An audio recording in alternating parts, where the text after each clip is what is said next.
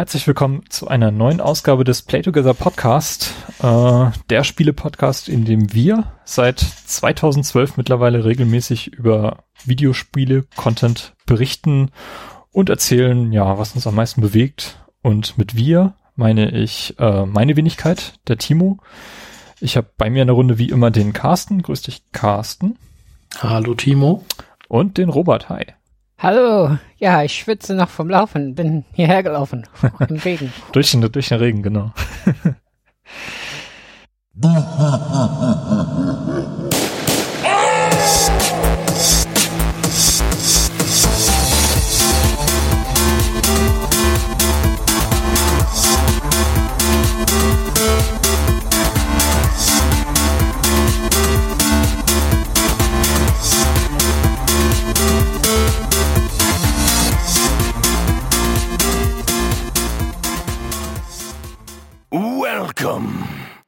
Ja, es ist jetzt wirklich eine interessante Folge, die wir jetzt heute aufnehmen. Ähm, das Thema der heutigen Folge habt ihr wahrscheinlich auch schon gesehen. Äh, wir wollen mal wieder so eine Art Top 5 machen, wie wir sie schon ein paar Mal äh, im Format bei uns drin hatten. Die letzte Top 5 Episode liegt schon eine Weile zurück. Ich glaube, da hatten wir noch über äh, DS und 3DS Spiele gesprochen, die wir gerne auf der Switch sehen würden. Ja, lange her. Ich war ähm, jetzt gedanklich noch bei diesem Winterspiel. Hatten wir mal eine Top 5 über Winterspiele? Äh, ist, glaube ich, nur auf der To-Do. Hat, hatte Robert nicht schon über James Pond geredet? Äh, ja. das war auch irgendwo, ja.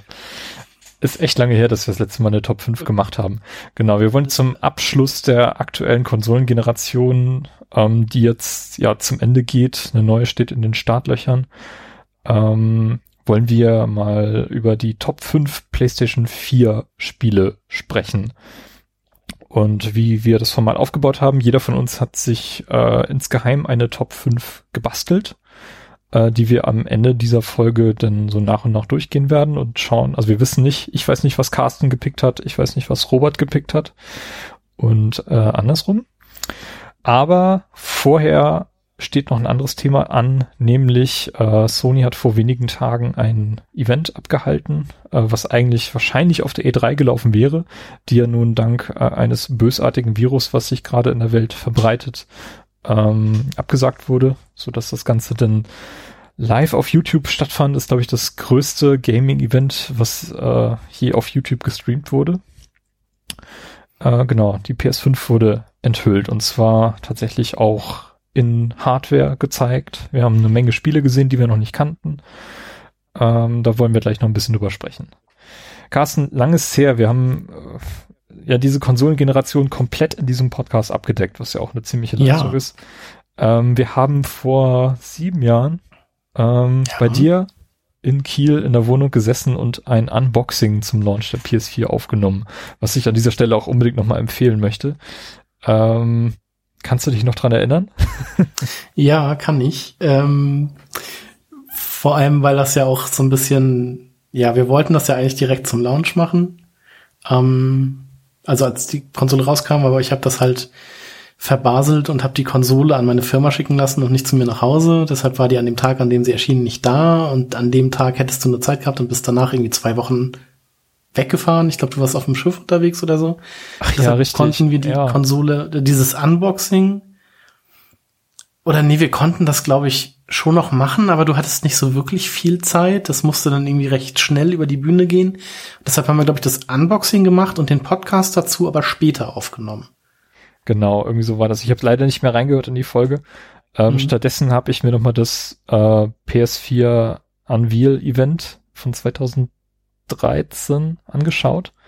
Das war damals im Februar, mitten in der Nacht. Äh, ich bin da aufgestanden, habe mir das angeschaut. Und das ist jetzt nochmal von, von Digital Foundry äh, nochmal, ja, mit einem Voice-Over aufgenommen worden. Ähm, und ich habe es mir in dem Zuge nochmal angeschaut und war echt überrascht. Also äh, es ist tatsächlich eins dieser Events, was ich immer noch im Kopf habe. Also wirklich eins von diesen riesigen Unveilings, ähm, was mir wirklich im Kopf hängen geblieben ist, und das sind nicht viele. Eins von denen, die mir im Kopf hängen geblieben sind, ist natürlich auch dieses Xbox One Debakel, ähm, über das wir dann auch nochmal sprechen werden. rückblickend. Ähm, aber dieses Event, was damals im Februar stattgefunden hat, ähm, wo wir so ein paar Specs über die PS4 erfahren haben, unter anderem, dass sie 5 äh, DDR5 äh, 8 GB RAM bekommt und solche Sachen. Ähm, und auch welche Spiele dort gezeigt wurden, die, die ja tatsächlich auch ja recht groß geworden sind. Ne? Watch Dogs wurde da enthüllt, ähm, The, Wit The Witness wurde da gezeigt, ähm, also schon einige coole Sachen. Destiny wurde von Bungie enthüllt. Ähm, da, das war schon schon ein richtig dickes Ding. Und wenn ich jetzt das PS5-Event daneben halte, dann ähm, habe ich den Eindruck, dass, dass Sony sich da momentan so ein bisschen schwieriger tut mit dem Übergang auf die neue Generation. Was womöglich aber auch äh, an dem vorher genannten bösen Virus äh, liegt, was den Launch auf jeden Fall ein bisschen erschweren wird, denke ich mal. Ja, ich meine, haben irgendwie momentan alle ähm, damit zu kämpfen, irgendwie äh, Universitäten, Schulen und äh, sogar Konsolenhersteller. Ja. ähm, ja. Genau. Äh, also können wir auch gleich, gleich drüber reden, wie ob die das dramaturgisch gut gelöst haben oder nicht. genau. Ähm, um nochmal kurz die, die PS4-Anmoderation abzuschließen. Ähm, Robert, wann bist du dann mit der Konsole eingestiegen? Warst du auch beim Launch dabei? Ja. Nee. Ähm, ich, ich war ja, ich war der Einzige von uns, der eine Xbox One zum Launch gekauft hat. Ja. Und da war ja nur Geld für, also ich habe beide vorbestellt. Das war diese schöne Zeit, wo man bei Amazon alles ohne Geld zu bezahlen vorbestellen konnte. Jetzt geht das ja gar nicht mehr, ne? Die Kreditkarte wird direkt belastet. Ähm, und dann irgendwann habe ich die PS4 abbestellt und hatte die Xbox One und ähm, bin darauf umgestiegen 2014 rum. Ähm, und äh, das war ein Geschenk von meiner Frau, ähm, weil ich so viel gemeckert habe darüber, dass jemand, den ich kannte, Destiny für die P eine PS4 gekauft hat, um die Destiny Beta zu spielen. Total bescheuert, ja. Und ähm, da hat sie mir das einfach sehr überraschend äh, geschenkt. Äh, und ich war einfach sehr, sehr froh drüber, weil irgendwie, glaube ich, war ich ein bisschen, äh, also habe mir eigentlich ein bisschen vorgemacht, dass ich keine will. Ähm, es gab halt so ein paar, paar Probleme mit der Konsole, wo ich dachte, ah ja, also der, die, die äh, Sticks werden total abgenutzt und äh, aber ähm, nee, also ich war super froh, als ich die hatte, weil es echt ein paar Spiele gab, die ich dann nachholen konnte. Ähm, ja, also das heißt, ich war, ich war nicht äh, direkt am Anfang dabei. Wie war das bei dir, Timo? Wann hattest du deine erste PlayStation 4? Ich bin auch erst 2014 eingestiegen, also ich glaube im Herbst 2014. Da habe ich mir Mit die einer weißen Destiny. Nee, das war keine Konsole, oder? Nee, nee, das war das war eine weiße Konsole, ja, das stimmt. Ähm, die war mit Drive Club Ah. im Bundle und ich habe dann noch das Aha. Last of Us Remaster dazu gekauft. Ich glaube, das kam auch in dem Jahr raus. Ähm, und hab, äh, war ja mit der Prämisse auch in die Gen reingegangen, okay, ich habe die vorhergehende Gen hauptsächlich mit der Xbox 360 verbracht und da eigentlich alles gespielt und wollte jetzt mal so ein bisschen in die Sony-Welt eintauchen und da so ein bisschen auch nachholen, was auf der PS3 erschienen war. Unter anderem eben Last of Us und ähm, God of War 3 habe ich dann noch da gespielt. Äh, genau, das ist so das, was ich am Anfang der Konsolengeneration äh, hauptsächlich gemacht habe und eben Drive Club, es dabei war. Genau, das war so, so mein Einstieg in die, in die Welt, aber ich bin dann, ja, hatte technische Probleme mit der Konsole, die, das Laufwerk war kaputt, die war unfassbar laut, die Konsole. Ähm, hab dann ja letztes Jahr dann nochmal den Move auf die PS4 Pro gemacht, die schon im Vergleich deutlich leiser ist. Ähm, und werd auch auf der. Du hattest ja auch eine Spinne in deiner Konsole, dem ja, da, hat auch, da ist eine. Spinne eingezogen, genau. ich habe die ja aufgemacht und gereinigt, aber da war kaum Dreck drin. Also die war auch hinterher einfach mega laut und ich bin sie dann auf Ebay zu einem guten Preis losgeworden. Ja, aber die hat mich tatsächlich dann von 2014 bis 2019, das sind ja auch fünf Jahre, äh, schon begleitet auf jeden Fall. Carsten, was hast du dann gespielt am Anfang? Was waren so deine Launch-Titel? Ähm, ich hatte, es gab ja nichts. Es gab ja ähm, ich habe mir zum Launch Knack? Ähm, Es gab nee, Nack. Knack hatte ich nicht. Also, Also das hatte ich hatte, es gab ja Killzone und Knack irgendwie, die hatte ich aber beide nicht. Ähm, ich habe mir Assassin's Creed 4 gekauft, Black Flag. Und im PS Plus gab's ja zum einen dieses Rezo, äh, Resogun.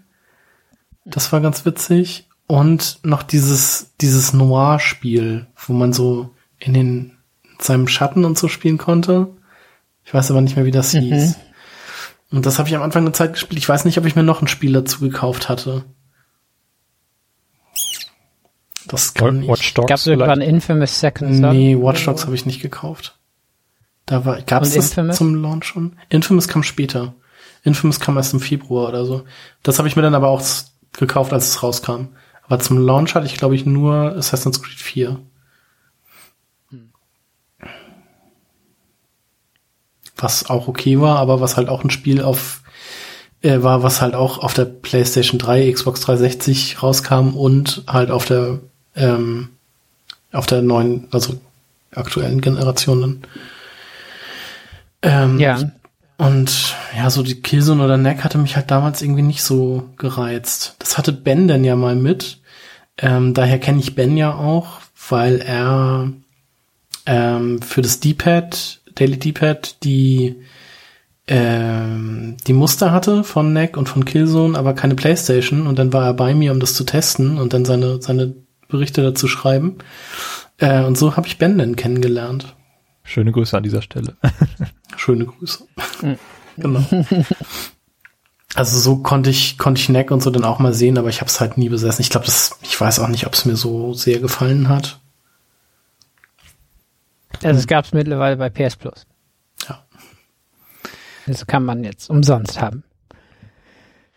Ähm, wie, Das beste Spiel. ja, der das beste Generation. Spiel der, der Gen. Wie seht ihr es denn jetzt so in der Situation 2019, 2020? Ähm, seht ihr einen großen Bedarf nach einer neuen Konsolengeneration? Ja, wir sind jetzt in Jahr 7 von PS4 und Xbox One. Und ich, für mich, habe irgendwie noch nicht so richtig das Gefühl, dass wir so sehr nach einer neuen Konsolengeneration lechzen wie in der letzten Gen, die Mhm. ja irgendwie nach fünf bis sechs Jahren schon ziemlich altbacken wirkte. Äh, was aber auch ein bisschen daran liegt, dass, dass wir jetzt so, ein- so, ein- so einen Zwischenschritt hatten in der Generation, dass wir nicht nur neue Gehäuse hatten, kleinere Gehäuse, sondern eben auch einen technischen Boost hatten, ähm, da man eben die Wahl hatte, ob man auf die PS4 Pro aufsteigt und dann auch 4K ausgeben kann oder eben auf die Xbox One X, ähm, die ja mit ihren 6 Teraflops so zumindest auf dem Papier schon gar nicht mehr so weit weg von den kommenden Konsolen ist. Zumindest was die rei reine Grafikleistung angeht.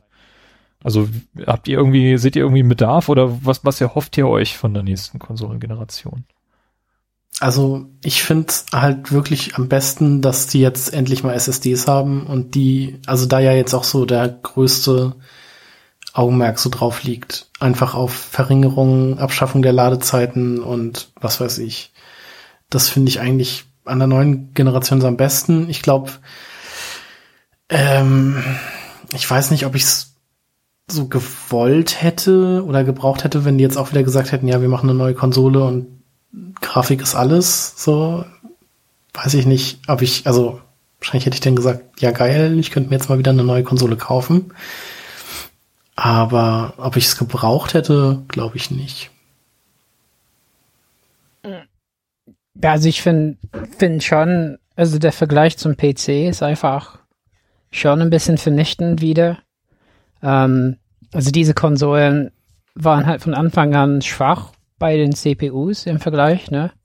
Und ich finde da ist schon einfach ein Engpass irgendwie. Ähm, man sieht's ja ne, bei den Digital Foundry Analysen.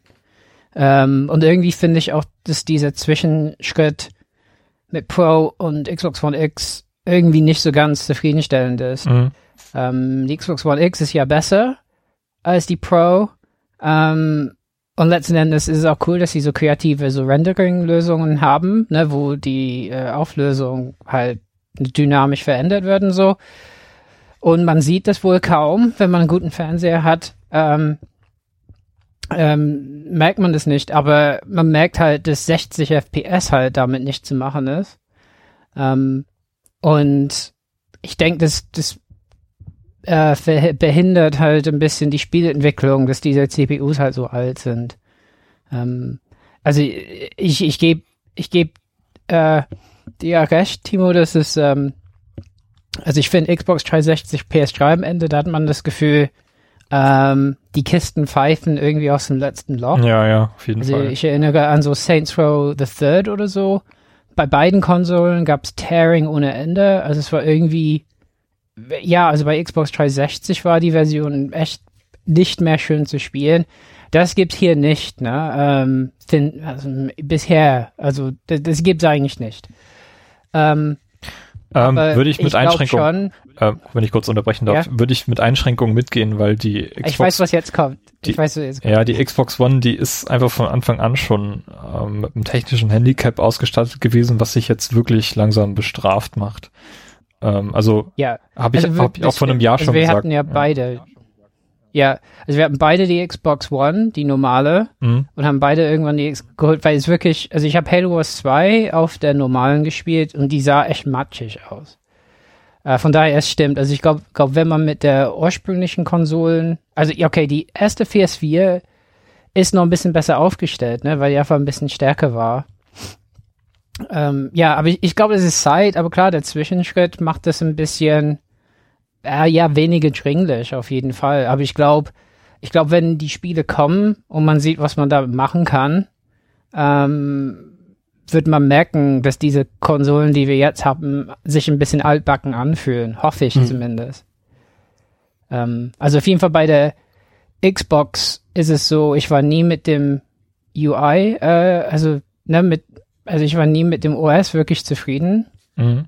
Ähm, eigentlich die ganze Zeit. Und das immer das Problem ist, die Konsole ist, die man wenig nutzt. Ähm, die versuchen die immer zu wandeln. Ich weiß nie, wo irgendwas ist. Und es ist immer ein bisschen zu lahm. Und da würde ich mich schon freuen, obwohl ich nicht weiß, ne, wann ich da einsteige mit Xbox Series X. Ähm, aber ich würde mich schon freuen, wenn es da Verbesserungen gäbe. Ja, ähm, bei PS4, wenn ich da im System bin, fühlt es sich noch nicht so alt an wie damals bei der PS3, wo der Store irgendwie ewig geladen hat und so, ne? Weil man gemerkt hat, die steigen auf andere Systeme um, die Konsole kommen gar nicht so hinterher. Ähm, das merke ich nicht so, aber ich denke, da sind immer Verbesserungen möglich. Aber ja, irg irgendwie glaube ich, das sind so Dinge in der Architektur der Systeme, die eher wirklich viel zu alt sind, ne? die CPU-Leistung und so. Ähm, ja, aber ein Problem ist, glaube ich, ähm, was ich da sehe, also im Moment hat keiner von uns, glaube ich, einen 4K-Fernseher, oder? Nee, Nee. ich nicht. Genau. Nee. ähm, und das ist halt, eigentlich kann man damit die, die Leistung der, der Pro- und X-Konsolen gar nicht so ausreizen damit. Und ich glaube halt bei der nächsten Generation ohne, ohne 4K-Fernseher mit HDR, HDR man halt, also es gibt halt wirklich nicht so viele Gründe für, also außer dass man halt die besseren, die Spiele in bessere äh, Framerate und sowas spielen kann. Aber an sich, äh, glaube ich, geht es ein bisschen Hand in Hand mit, ne, mit der Anschaffung des neuen Fernsehers irgendwann. Mhm. Also, Also ich glaube, wenn man einen halt neuen Fernseher hat, dann ist klar, dann will man diese Konsolen, die alle HDMI 2.1 machen und ne, Variable Refresh Rate äh, und so machen können und so, wie die Xbox One X ja schon machen kann. Ja, das ist ja cool, aber ja. Also das ist bei mir tatsächlich auch so, wenn ich mir im Winter dann eine neue Konsole holen sollte, dann halt auch mit dem Fernseher zusammen. Yeah. Also, Genau. Weil sonst ergibt das noch Also- weniger Sinn. Ja. Ja, das ist, das ist ein bisschen vergleichbar wie, finde ich, wie der Generationssprung äh, PS2, PS3, ähm, Xbox und aufs 360. Weil da war es auch so, dass man eigentlich einen HD-Fernseher gebraucht hat. Ich erinnere mich an eine Ausgabe der GamePro, wo die erzählt haben bei Call of Duty, so was denn der Unterschied ist, wenn man es nicht auf dem Röhrenfernseher, sondern ne, auf dem HD-Fernseher spielt und so. Und dass man tatsächlich mehr sieht und so. Also das musste man erst erklären, ne? Also was, was HD irgendwie ausmacht und so. Ja, wobei da ja wirklich für viele der Umstieg direkt von der Röhre auf dem HD-Fernseher dann mit einhergegangen ist. Ähm, während du jetzt von einem Full-HD-Screen auf einen 4K-Screen umsteigst und äh, dein Full-HD-Bildschirm hatte vielleicht schon 55 Zoll, Und der 4K hat dann mhm. vielleicht auch nur 55 Zoll. Da ist, da, da muss man schon ein bisschen argumentieren, um das zu sehen. Also ich kann auch jetzt, ich habe jetzt halt auch kein 4K TV und ähm, ich werde mir auch dieses Jahr keinen anschaffen, ähm, sondern erst, wenn der nächste Umzug ansteht. Ähm, vorher kann ich das vor mir mhm. selber auch nicht rechtfertigen. Und ähm, äh, dazu kommt halt, dass, dass ich halt im Spätsommer Vater werde. Das heißt, da sind auch erstmal andere Prioritäten, die dann ähm, anstehen. Ähm, das heißt, ich werde jetzt auch im, im Winter nicht auf die neue Konsolengeneration umsteigen, sondern das irgendwann in ein, zwei Jahren erst angehen können. Ähm, und bis dahin mhm. hat sich mhm. das Ganze ja auch ein bisschen, ein bisschen entwickelt. Aber ich finde deinen Vergleich wirklich ganz gut treffend und habe da noch gar nicht so sehr drüber nachgedacht, ähm, dass der Umstieg von, von Xbox auf Xbox 360 mit eben dem HD-Bildschirm, die Diskussion habe ich damals auch verfolgt. Also da haben war ich in Foren unterwegs, wo Leute dann berichtet haben, okay, ich war gerade auf einer Messe, ich habe gerade zum ersten Mal Perfect Dark Zero äh, auf einem HD-Bildschirm gesehen und bin geplättet gewesen. und mhm. haben das versucht dann zu beschreiben, was man denn da sieht. Man hat es auch in den Zeitschriften, die es damals noch gab, so auch in den Screenshots gesehen, dass die plötzlich eine ganz andere Qualität hatten ähm, mit dem HD-Bild. Ähm, da ist schon, da ist viel passiert, das stimmt. Vielleicht, vielleicht ist das gar nicht so, ja. so weit hergeholt, ja. Ich meine, es, es kommt immer drauf an. Ne? Ich meine, das Dumme ist, Entschuldigung, also wenn man einen alten 4K-Fernseher hat, jetzt, ne, ohne HDR, ne, mhm. dann hat man zwar die Auflösung, aber viele der wichtigen Effekte nicht. Ähm, mein tatsächlich kann ich sagen, ich bin im Moment am überlegen, irgendwann demnächst ein, ein OLED, ein LG OLED zu holen mit den ganzen Sachen äh, weil die halt an allen Eingängen HDMI 2.1 haben. Das heißt, die sind bestens gerüstet für die Konsolen. Mhm. Ähm, ja, und das ist ja krass, ne? Also was, was die Bildschirme, also wie, wie gut die, also mein, mein momentane Full HD LG, also das war okay, aber ich schaue den jetzt an, mag den nicht mehr. So. der ist ja dick, klobig und oh, und ja, die Bildtechnologie hat sich natürlich rasant entwickelt in der Zwischenzeit. Ähm, aber andererseits finde ich es richtig krass und total überflüssig, wenn man einen funktionierenden Fernseher hat, äh, da einen neuen zu holen. Irgendwie ein Teil von mir denkt halt, das kann man eigentlich nicht bringen. Aber, äh, aber schon die Pro und die Xbox One X verlangen eigentlich danach. So ein bisschen, ne?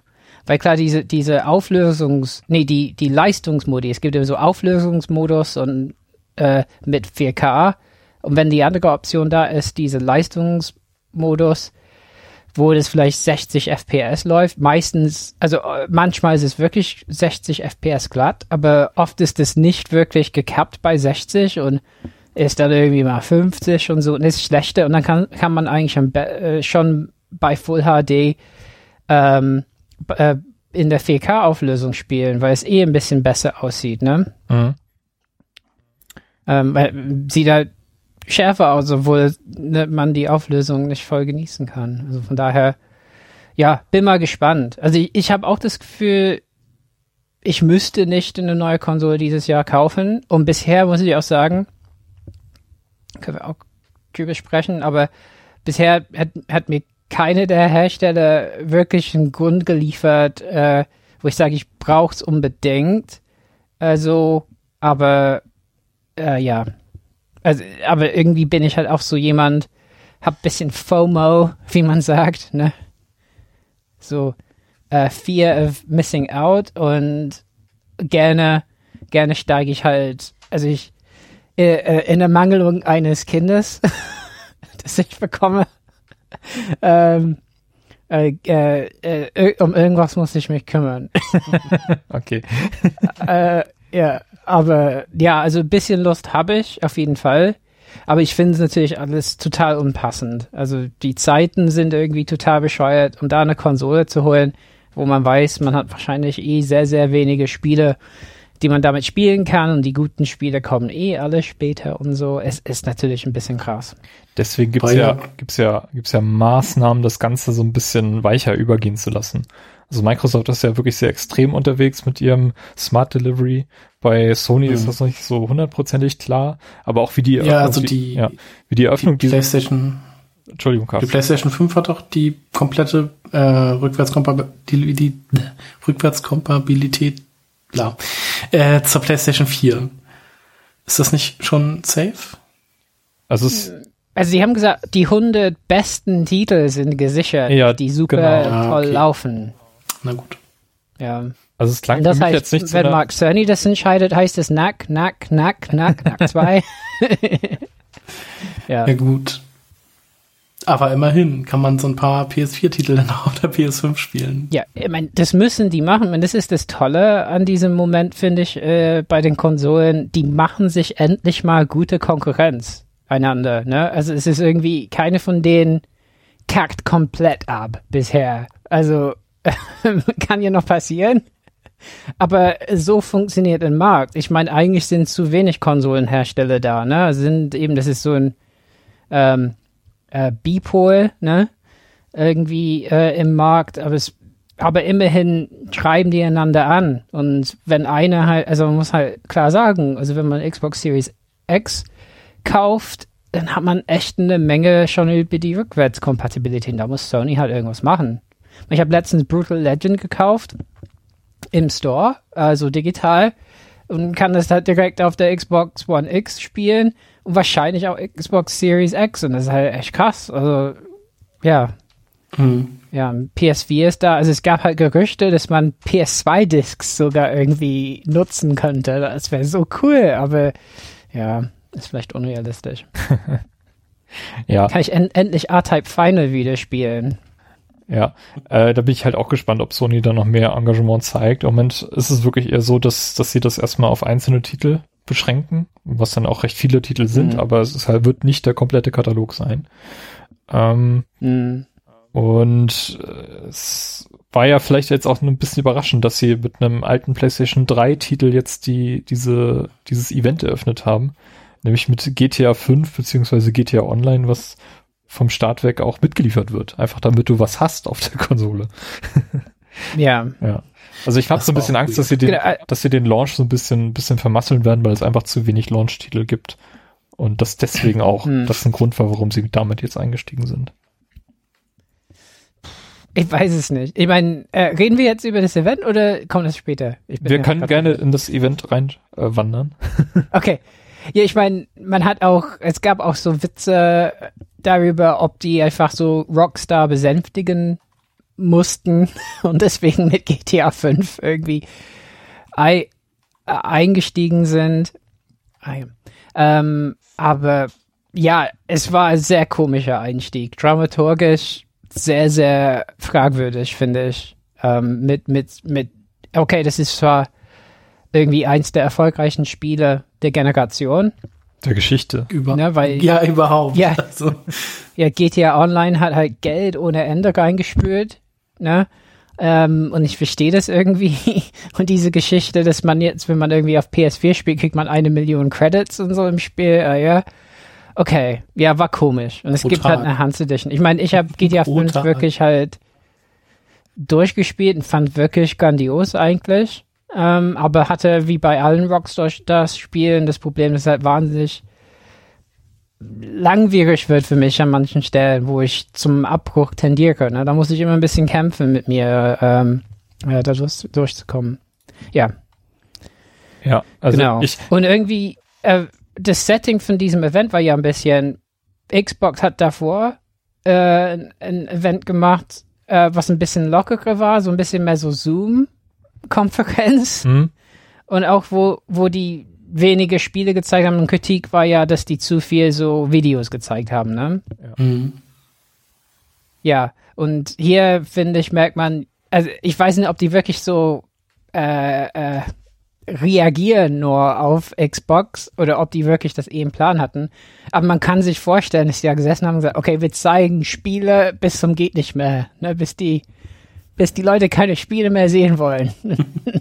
Ja, Und dann weil- haben die hier wirklich nur Spiele gezeigt und Mhm. teilweise ohne Rahmung. Also ohne, ohne dass jemand sagt, ja, dieses Spiel ist so und so und wird die PS5 so und so nutzen, sondern ja, hier ist ein Spiel.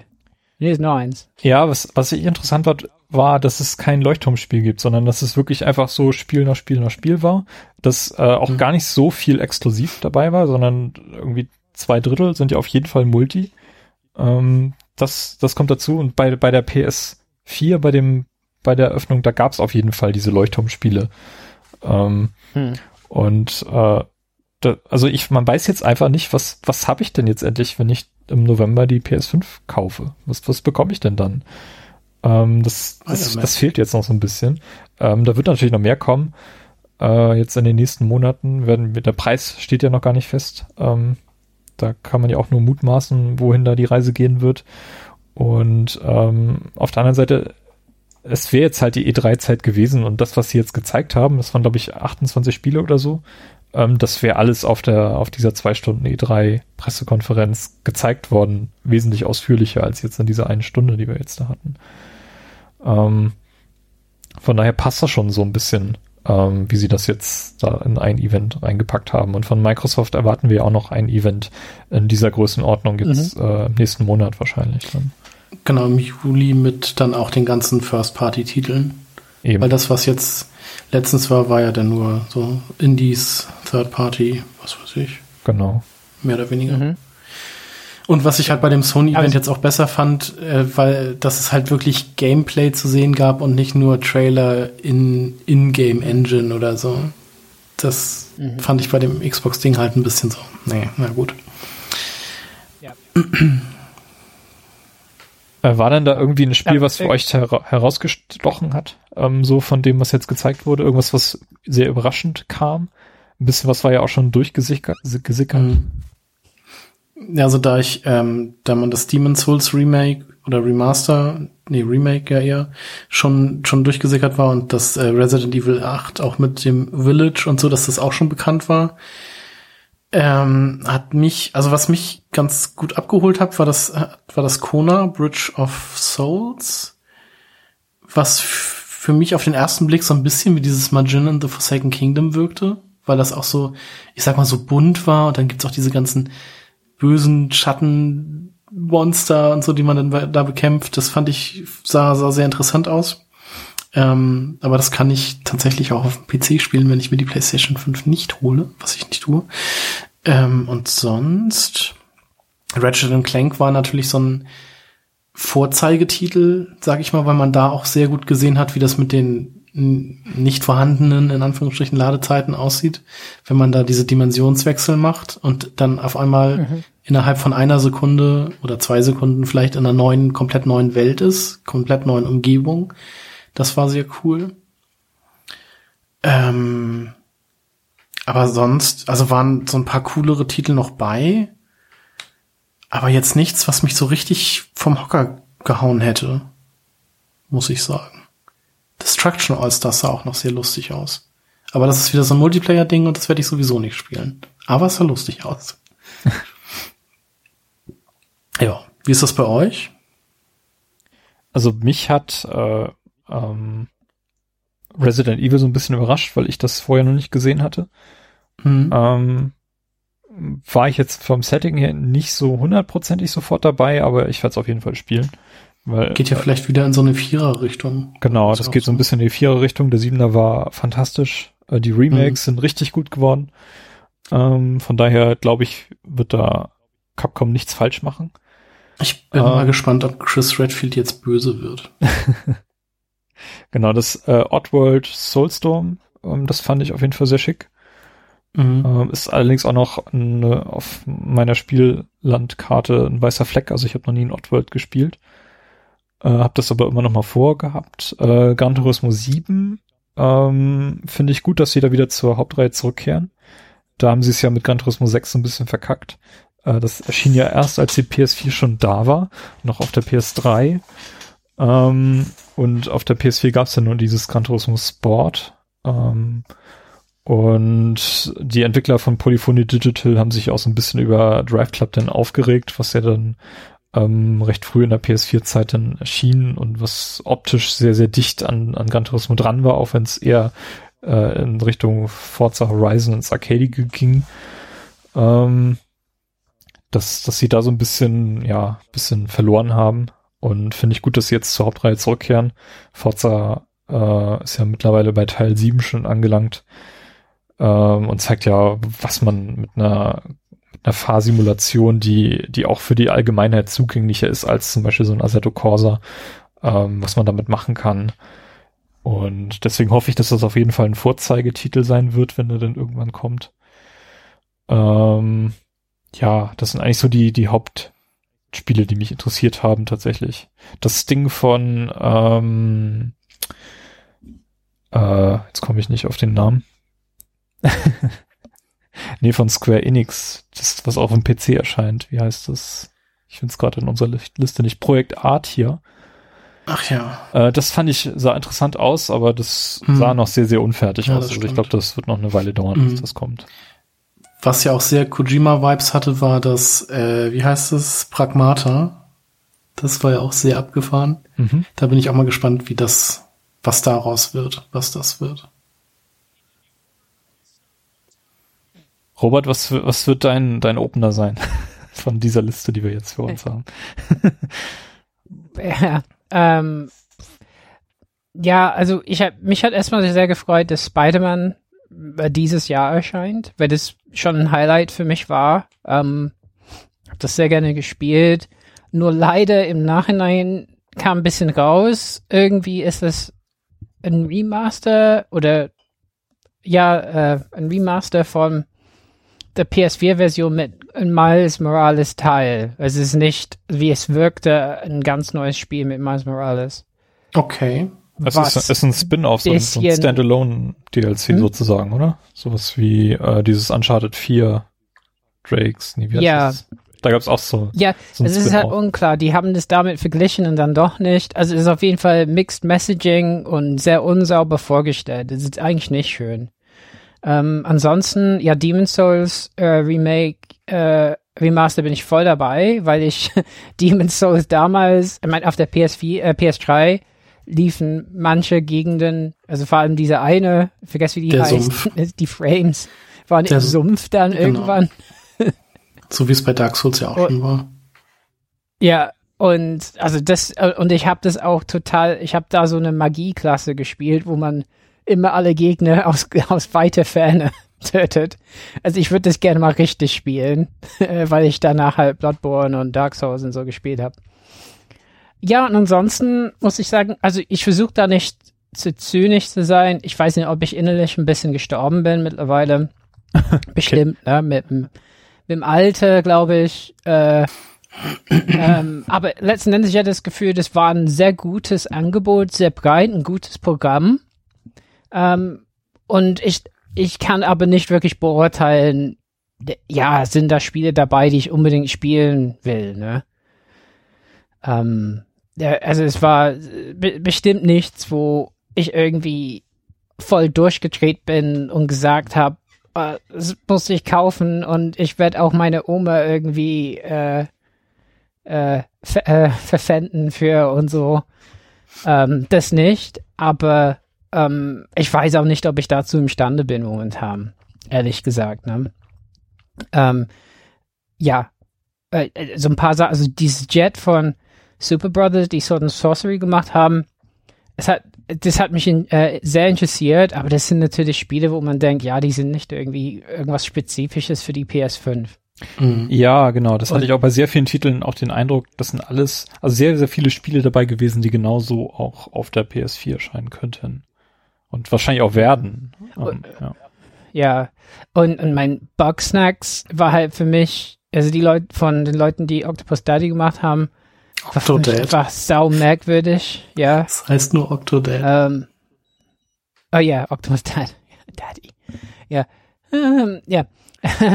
Aber äh, das war einfach sau merkwürdig, ja. Wo äh, irgendwie das ist eine Welt, wo es Bugs gibt, also Viecher, die eigentlich Obst und so sind und, und Würste. Die isst man und dann wird der Körper auch dazu. Also die Hände verwandeln sich in Würste und man kann nichts mehr aufheben und so. Ja, sau merkwürdig einfach. Und sah auch nicht irgendwie sonderlich gut aus. Also es ist halt irgendwie, ja, ähm, vielleicht ist das sehr witzig. Keine Ahnung. Ähm, mein Horizon Forbidden West, also das hat ja schon lange cool gewusst. Aus. Ja, mein, die, die, die, die, die ist natürlich super und sieht super aus und ja, aber, aber ja, da war nicht irgendwie so ein riesen Highlight oder so dabei. Also ich hatte das Gefühl, dafür war es auch noch nicht da, sondern für mich kam mehr die Botschaft an, wir haben eine Breite an Sachen. Also ihr werdet was zu spielen haben.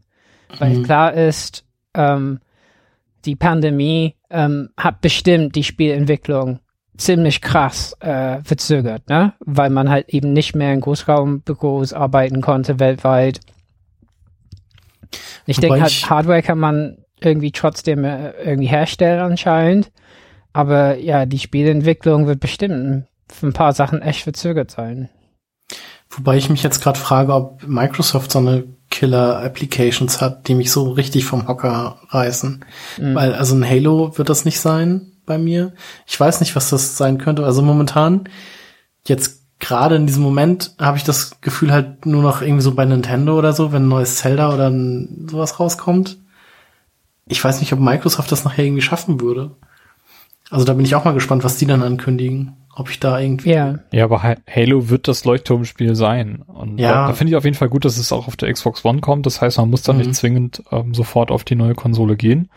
Ja, eben. Ähm, und man hat dann auch auf jeden Fall immer die beste Version da, selbst wenn man dann später umsteigt. Aber Halo Infinite muss ziehen. Also das, das wird ein Riesending sein. Das wird ein unfassbares Marketingbudget bekommen, was wahrscheinlich genauso groß werden wird wie die Xbox One Series X selber.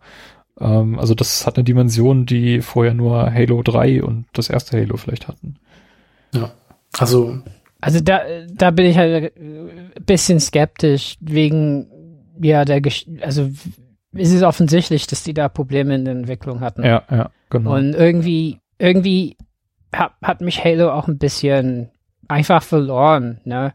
Also ich finde sie auch gut, mal, also ich mag auch nicht so fanatisch hinter irgendeinem Franchise her sein, weil letzten Endes sind es halt eben Franchises. Und ich finde auch zum Teil sind die Geschichten auch erzählt. Also ich finde eigentlich mit Halo 3 ist die Geschichte relativ gut erzählt von Master Chief. Und Halo Reach war auch sehr schön, aber 4 und so ist es nie so wirklich dasselbe gewesen, ne? Mhm. Ähm, also 4 und 5 habe ich sehr gerne gespielt, wisst ihr ja, und so. Ähm, ja. Aber, aber ich finde, die eigentliche Fortsetzung von Halo ist Destiny.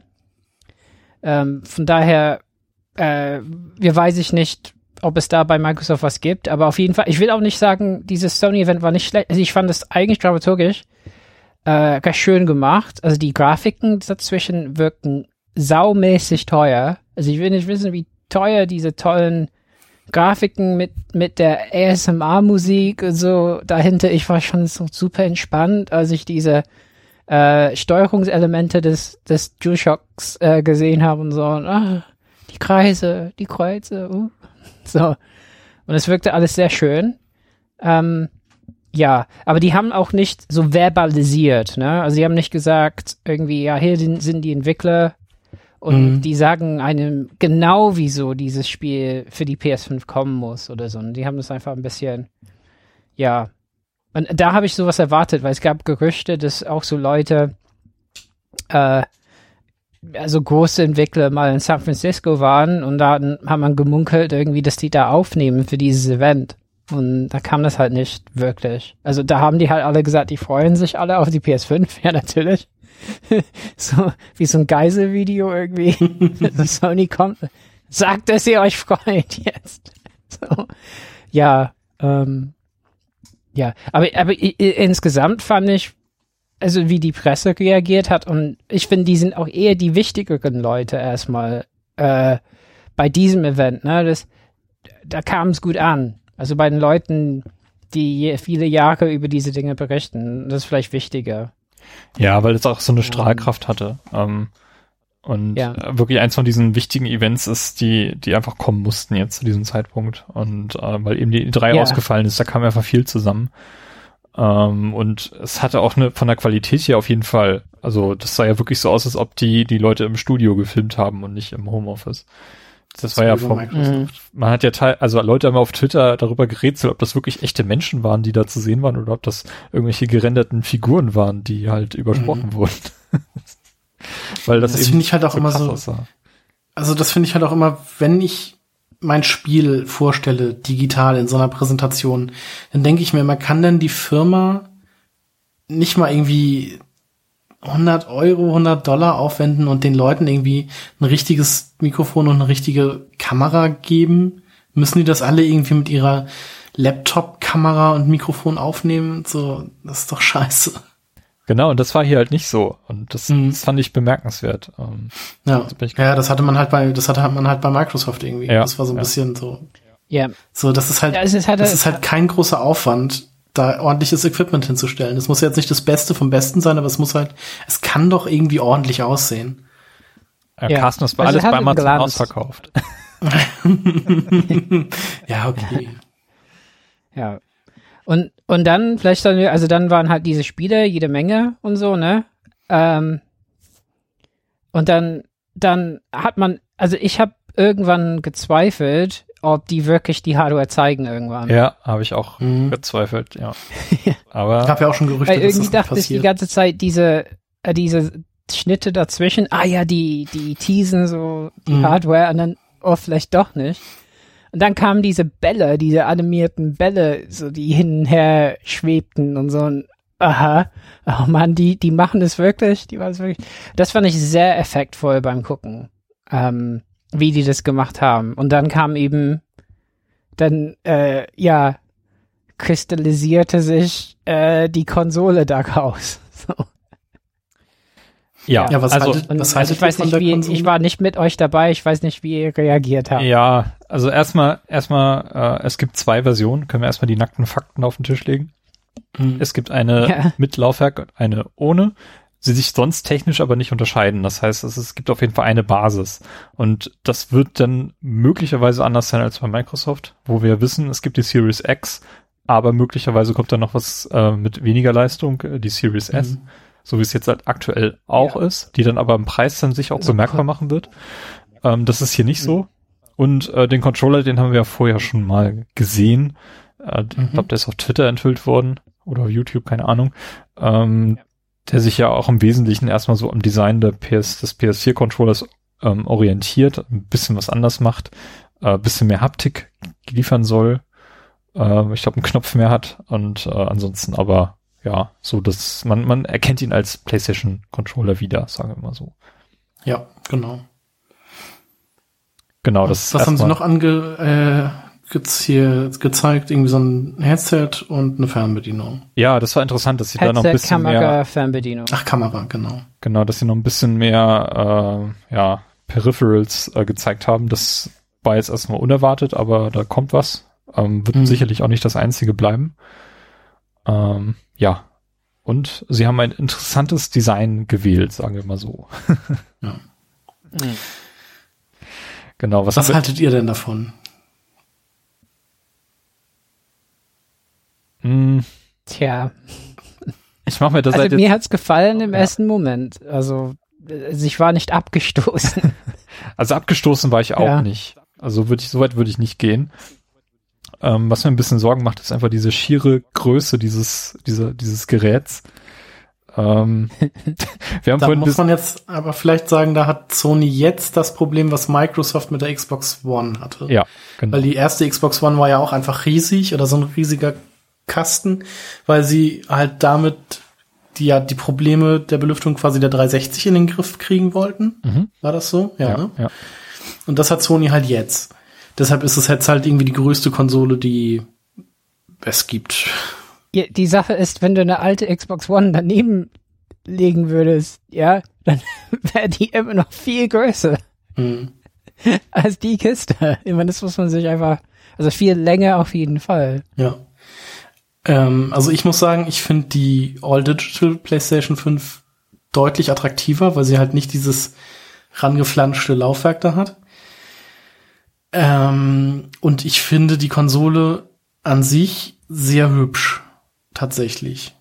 Mhm. Also da hat sich ja jemand Gedanken gemacht und das, das sieht irgendwie aus wie etwas, was ich mir ins Wohnzimmer stellen würde, was nicht einfach nur ein schwarzer Kasten ist oder ein weißer Kasten. So, das ist irgendwie hat das was. Wobei man sagen muss, alle Konsolen, die ich jetzt hatte, die lagen bei mir immer und man kann die ja auch irgendwie hinlegen. Ja, also da ist ja so ein äh, Ständer da dran, ne, unten, so ein Mhm. kreisrundes Ding. Und die haben das mal horizontal gezeigt am Ende und da war das eben drunter. Also ich habe nicht gesehen, dass viele Leute darüber berichtet haben, aber es wirkt so, als könnte man das Ding nur legen, wenn man dieses Ding drunter stellt. Hm. Weil Ja, ich sonst ist das befürchte, ja sehr das Ding ist nicht wackelig. eben, ne? Also ich glaube, die, die Unterlage wäre, ich glaube, es würde halt schief liegen sonst. Und das ist auch besser für die Hitzeentwicklung, ne? Wenn das unten nicht quasi aufliegt. Mhm. Also ich bin echt schwer gespannt auf das Innenleben. Also sobald äh, iFixit das Ding in die Hand bekommt und auseinanderbaut, ähm, werde ich mir das anschauen. Weil ich äh, ich sehe irgendwie noch nicht so richtig, warum das Ding wirklich so groß geworden ist. Also da Ja, muss ja, wahrscheinlich, weil einfach auch viel Luft drin ist. ja, die versuchen, ich hoffe, dass sie die Konsole leise kriegen und dann muss sie halt Mhm. groß sein. Ja. Ähm, oder halt, Also Microsoft, Microsoft hat das ja jetzt so gelöst, dass die ja das Mainboard geteilt haben, eins, Mhm. Teil, ein Teil oben, ein Teil unten und da in der Mitte ja diese Vapor Chamber oder wie das ist, damit die Luft irgendwie auch besser äh, Ihr beide werden kann- Vapor Chamber wohl haben. mh. Ja. ja, das ist ja Standard mittlerweile, das haben ja sogar äh, Telefone schon eingebaut. Ähm, aber Microsoft aber diese, hat diese halt so ein, zweigeteilte, dieses zweigeteilte Mainboard ist irgendwie. Ja, Microsoft hat ja halt so, einen- so Schornstein gebaut, ähm, so ähnlich wie der Mac Pro, äh, diese Tonne, die es da mal gab. Ähm, und Sony versucht eher so einen klassischen Ansatz und hat wahrscheinlich da innen drin ein ganz geschicktes Innenleben sich ausgedacht, was die Konsole hoffentlich leise macht, weil wenn die wieder so laut ist wie die PS4, dann bin ich da leider definitiv raus, weil das tue ich mir nicht mehr Weil an. die haben ausdrücklich gesagt, dass die da gepennt haben und es verbessern wollen. Von daher kann Mhm. ich es mir nicht vorstellen, dass die nicht irgendwie so Dezibel-mäßig geguckt haben, dass die Konsole auf jeden Fall sowas wie 50, 52 dB nicht mehr überschreitet. Und da bin ich dann halt auch sehr gespannt auf die PS5 Slim.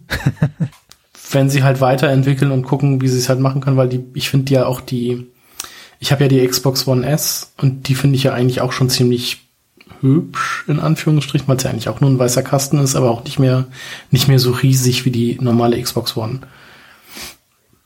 Und die X ist ja noch mal kleiner. Ich meine, was man halt merkt, ist, die Memes sind nicht mehr zu schlagen. Also, egal wie eine Konsole aussieht, gibt's Memes. Also das Ja. sieht aus wie ein Kühlschrank, das sieht aus wie ein Router. Ja. es gibt auch Lüfte, die fast genauso aussehen. Ja, äh, Also ich bin, ich bin mal gespannt, wie es aussieht, wenn es an ist Mhm. und es leuchtet. Also es sind zwei LED-Streifen drin oder Mhm. also das LED-Licht wird auf jeden Fall an zwei Stellen. Ähm, bei den zwei, äh, also irgendwie ist die ganze Seite Lüfter-Eingang, ne? Anscheinend. ja. Und da bin ich auch gespannt, ob zwei Lüfter drin sind oder nur ein großer. Bei Sony an an sich, also wenn man eine PS4 aufmacht oder PS4 Pro, ist eigentlich schon recht cool, wie, wo der Lüfter liegt und wie der halt die ganze Luft ansaugt und durchsaugt durch die Maschine. Ne? Also da sind die schon, da merkt man, dass das äh, eine Hardware-Company ist. Ne? Ähm, ja, bin, bin mal gespannt, aber das ist wirklich groß. Ähm, also wenn man es neben eine, also äh, wo ich äh, meine Konsolen jetzt hab, ist es zwar möglich, dass, dass die Unterlage überragt, aber es wird halt so sein, dass an beiden, wenn ich das lege, dass an beiden Enden die Konsole halt überragt dann.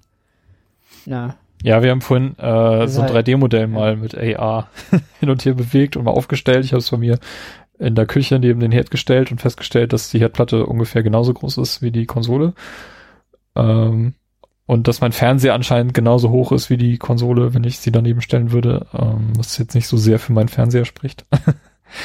Aber das ist ja ist ein Ja. monströses Teil, das stimmt. Ich mein, in, in, in so Schränke stecken oder so wird teilweise, also wird, glaube ich, in, ich glaube, in 70, 80 Prozent äh, der Möbelfälle nicht mehr gehen.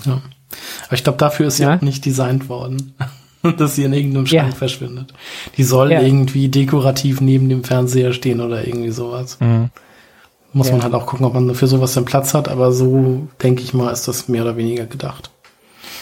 man mit beiden Konsolen, die kommen, hat man so ein Problem, ne? Die Xbox äh, Series X sieht so aus, als müsste sie auch eher so vertikal stehen. Hm. Und gelegt sieht, sieht die echt nicht so gut aus, finde ich. Ich habe mir auch schon Gedanken Ähm. gemacht, wie ich das dann nachher in meinem Rack irgendwie aufbaue. Bin jetzt zu dem Entschluss gekommen, dass ich mir vielleicht einfach ein Regal über den Fernseher baue. wo ich dann meine Konsolen draufstelle. Okay. Ja, ich meine, ich, ich habe so so so Glasregale von ne, gekauft, ne, die man ne, äh, leicht bekommt. Also die sind so rechteckig. Da kann man sowas natürlich oben drauf stellen. Das ist kein Problem. ähm, aber nicht jeder möchte sowas halt in, im Wohnzimmer haben. Naja. Aber ich fand es ziemlich effektvoll, wie die es gemacht haben. Ähm, bin ein bisschen überrascht, dass es weiß-schwarz ist und nicht erstmal so eine Farbe oder so, ne? Weil, weil weiß, ne, da, da haben Spieler schlechte Erfahrungen mit Vergelbung und so. Das war auch eins der ersten Bilder, wo man dann so ein Super Nintendo sah, neu und nach ein paar Jahren wieder so vergilbt ist und dann auch bei der Playstation am Anfang noch weiß und Ja. dann auch wieder so gelblich. Aber Ja. ich finde das krass, wie viele Leute sich aufregen, dass die Playstation jetzt irgendwie weiß ist und nicht mehr schwarz. Das, also, Hm. mich stürzt halt überhaupt nicht. Ich finde das halt wirklich ganz hübsch. So weiß-schwarz. Aber auf jeden Fall haben wir da, finde ich, sehr, zwei sehr verschiedene Designs. Mhm. Also, und Designphilosophien ähm, wird spannend. Weil, also, wenn da tatsächlich gemessen wird, was lauter ist, was heißer. Weil da steckt halt echt Power drin. Also die, die haben beide anscheinend damit zu kämpfen gehabt, diese Power ähm, in ne, in eine Konsole zu stecken. Ja. Ja, auf jeden Fall. Und äh, ja. Ja. Ähm, Ja. Ich habe mir, ich hab mir noch ein paar Gedanken zu SSD gemacht, weil das ja nur wirklich eins dieser, dieser Selling Points ist, die gerade bei der PS5, ähm, wie hießen die, Super Fast oder Ultra Fast SSD, was sie da Ich eingebaut glaube haben. Ultra. Ich glaube, es war Ultra. Ähm, das ist ja wirklich etwas, was diese Konsolen auch von PCs abheben wird, weil die SSDs, die aktuell in PCs verbaut sind, die haben nicht annähernd die Geschwindigkeit, die jetzt in diesen zentralen SSDs drinsteckt. Ähm, so dass man sich sogar darüber Gedanken machen muss, ähm, was für Szenarien eintreten werden, wenn man Spiele auf Konsole und PC bringen möchte. Ob man denn wirklich diesen, wenn, wenn man irgendwie so ein, so ein Element wie ein Ratchet Clank hat, dass man blitzschnell von Welt zu Welt springen möchte, das wird dann auf dem PC erstmal nicht mehr möglich sein. So, was, was hat das für Oder man Auswirkungen? Genau. wartet halt. Man fliegt halt länger durch diesen Nexus Ja. zwischen den Welten und wartet dann halt so eine Minute, bis man auf der anderen Seite wieder rauskommt. Ja, also bislang fehlt noch so ein bisschen diese, also hat man noch nicht viel gesehen davon, was, was die Entwickler damit machen können Mhm. oder machen werden. Ich glaube, das wird sich so in den nächsten zwei Jahren dann durchaus zeigen noch. Ähm, Wurde nicht auch auf dieser, ähm, auf dieser, was war das, GDC, nicht GDC, was war denn das für eine Präsentation, wo mal der Sony da rumstand und geredet hat? Ja, das war für GDC gedacht. Doch, war das ist GDC. Genau, aber da hat, haben die, haben die da nicht auch sowas gesagt wie, ähm, dass halt der Level quasi nur noch im Sichtfeld des Spielers berechnet wird und alles, was halt hinter einem liegt und nicht im Sicht- Sichtfeld überhaupt nicht da ist und sobald man die Kamera dreht, wird das halt auch erst berechnet. ja, das, das ist ja eine Technik, die es früher auch schon auf PCs gab, ähm, die jetzt hier wieder ausgepackt wird. Ich weiß nicht, ob da halt gut. wirklich die SSD mit reinspielt.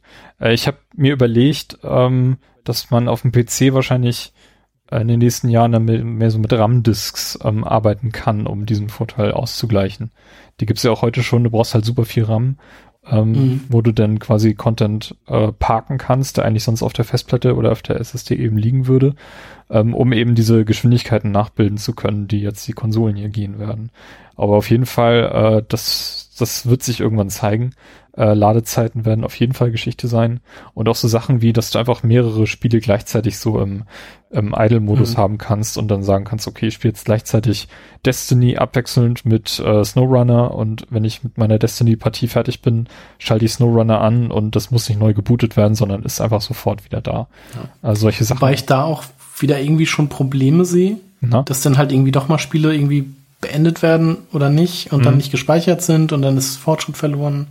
Irgendwie Ja, das sehe ich da Probleme. Ja, das, wird, das sind ja immer noch ungelöste Probleme, auch auf der Mhm. jetzigen Generation, wenn ich da an den Standby gehe und Tomb Raider, Rise of the Tomb Raider spiele oder sowas, die halt im Hintergrund eine eigene Online-Verbindung zu einem Server aufgebaut haben, die dann halt weg ist, dass man das Spiel dann trotzdem abbrechen muss und wieder neu starten Mhm. muss.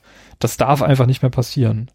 Also das ist jetzt quasi gerade bei der Xbox und bei der Switch habe ich das zum Beispiel nie. Ja, Das ist ja. halt egal, da ist das Spiel immer da, wenn man es halt, wo man es halt aufgehört hat. Und bei der Xbox kann es halt einfach vorkommen, dass das Spiel einfach neu lädt, wieder im Hauptmenü ist, was weiß ich, und dann halt einfach Progress verloren ist. Genau, und diese Online-Verbindung, die wird ja nicht schneller. Das wird auch die SSD Nee. nicht lösen. Ähm, Nee, nee. Da, da, das, da muss aber drumherum gebaut werden und das, das muss die Architektur einfach hergeben können. Ja.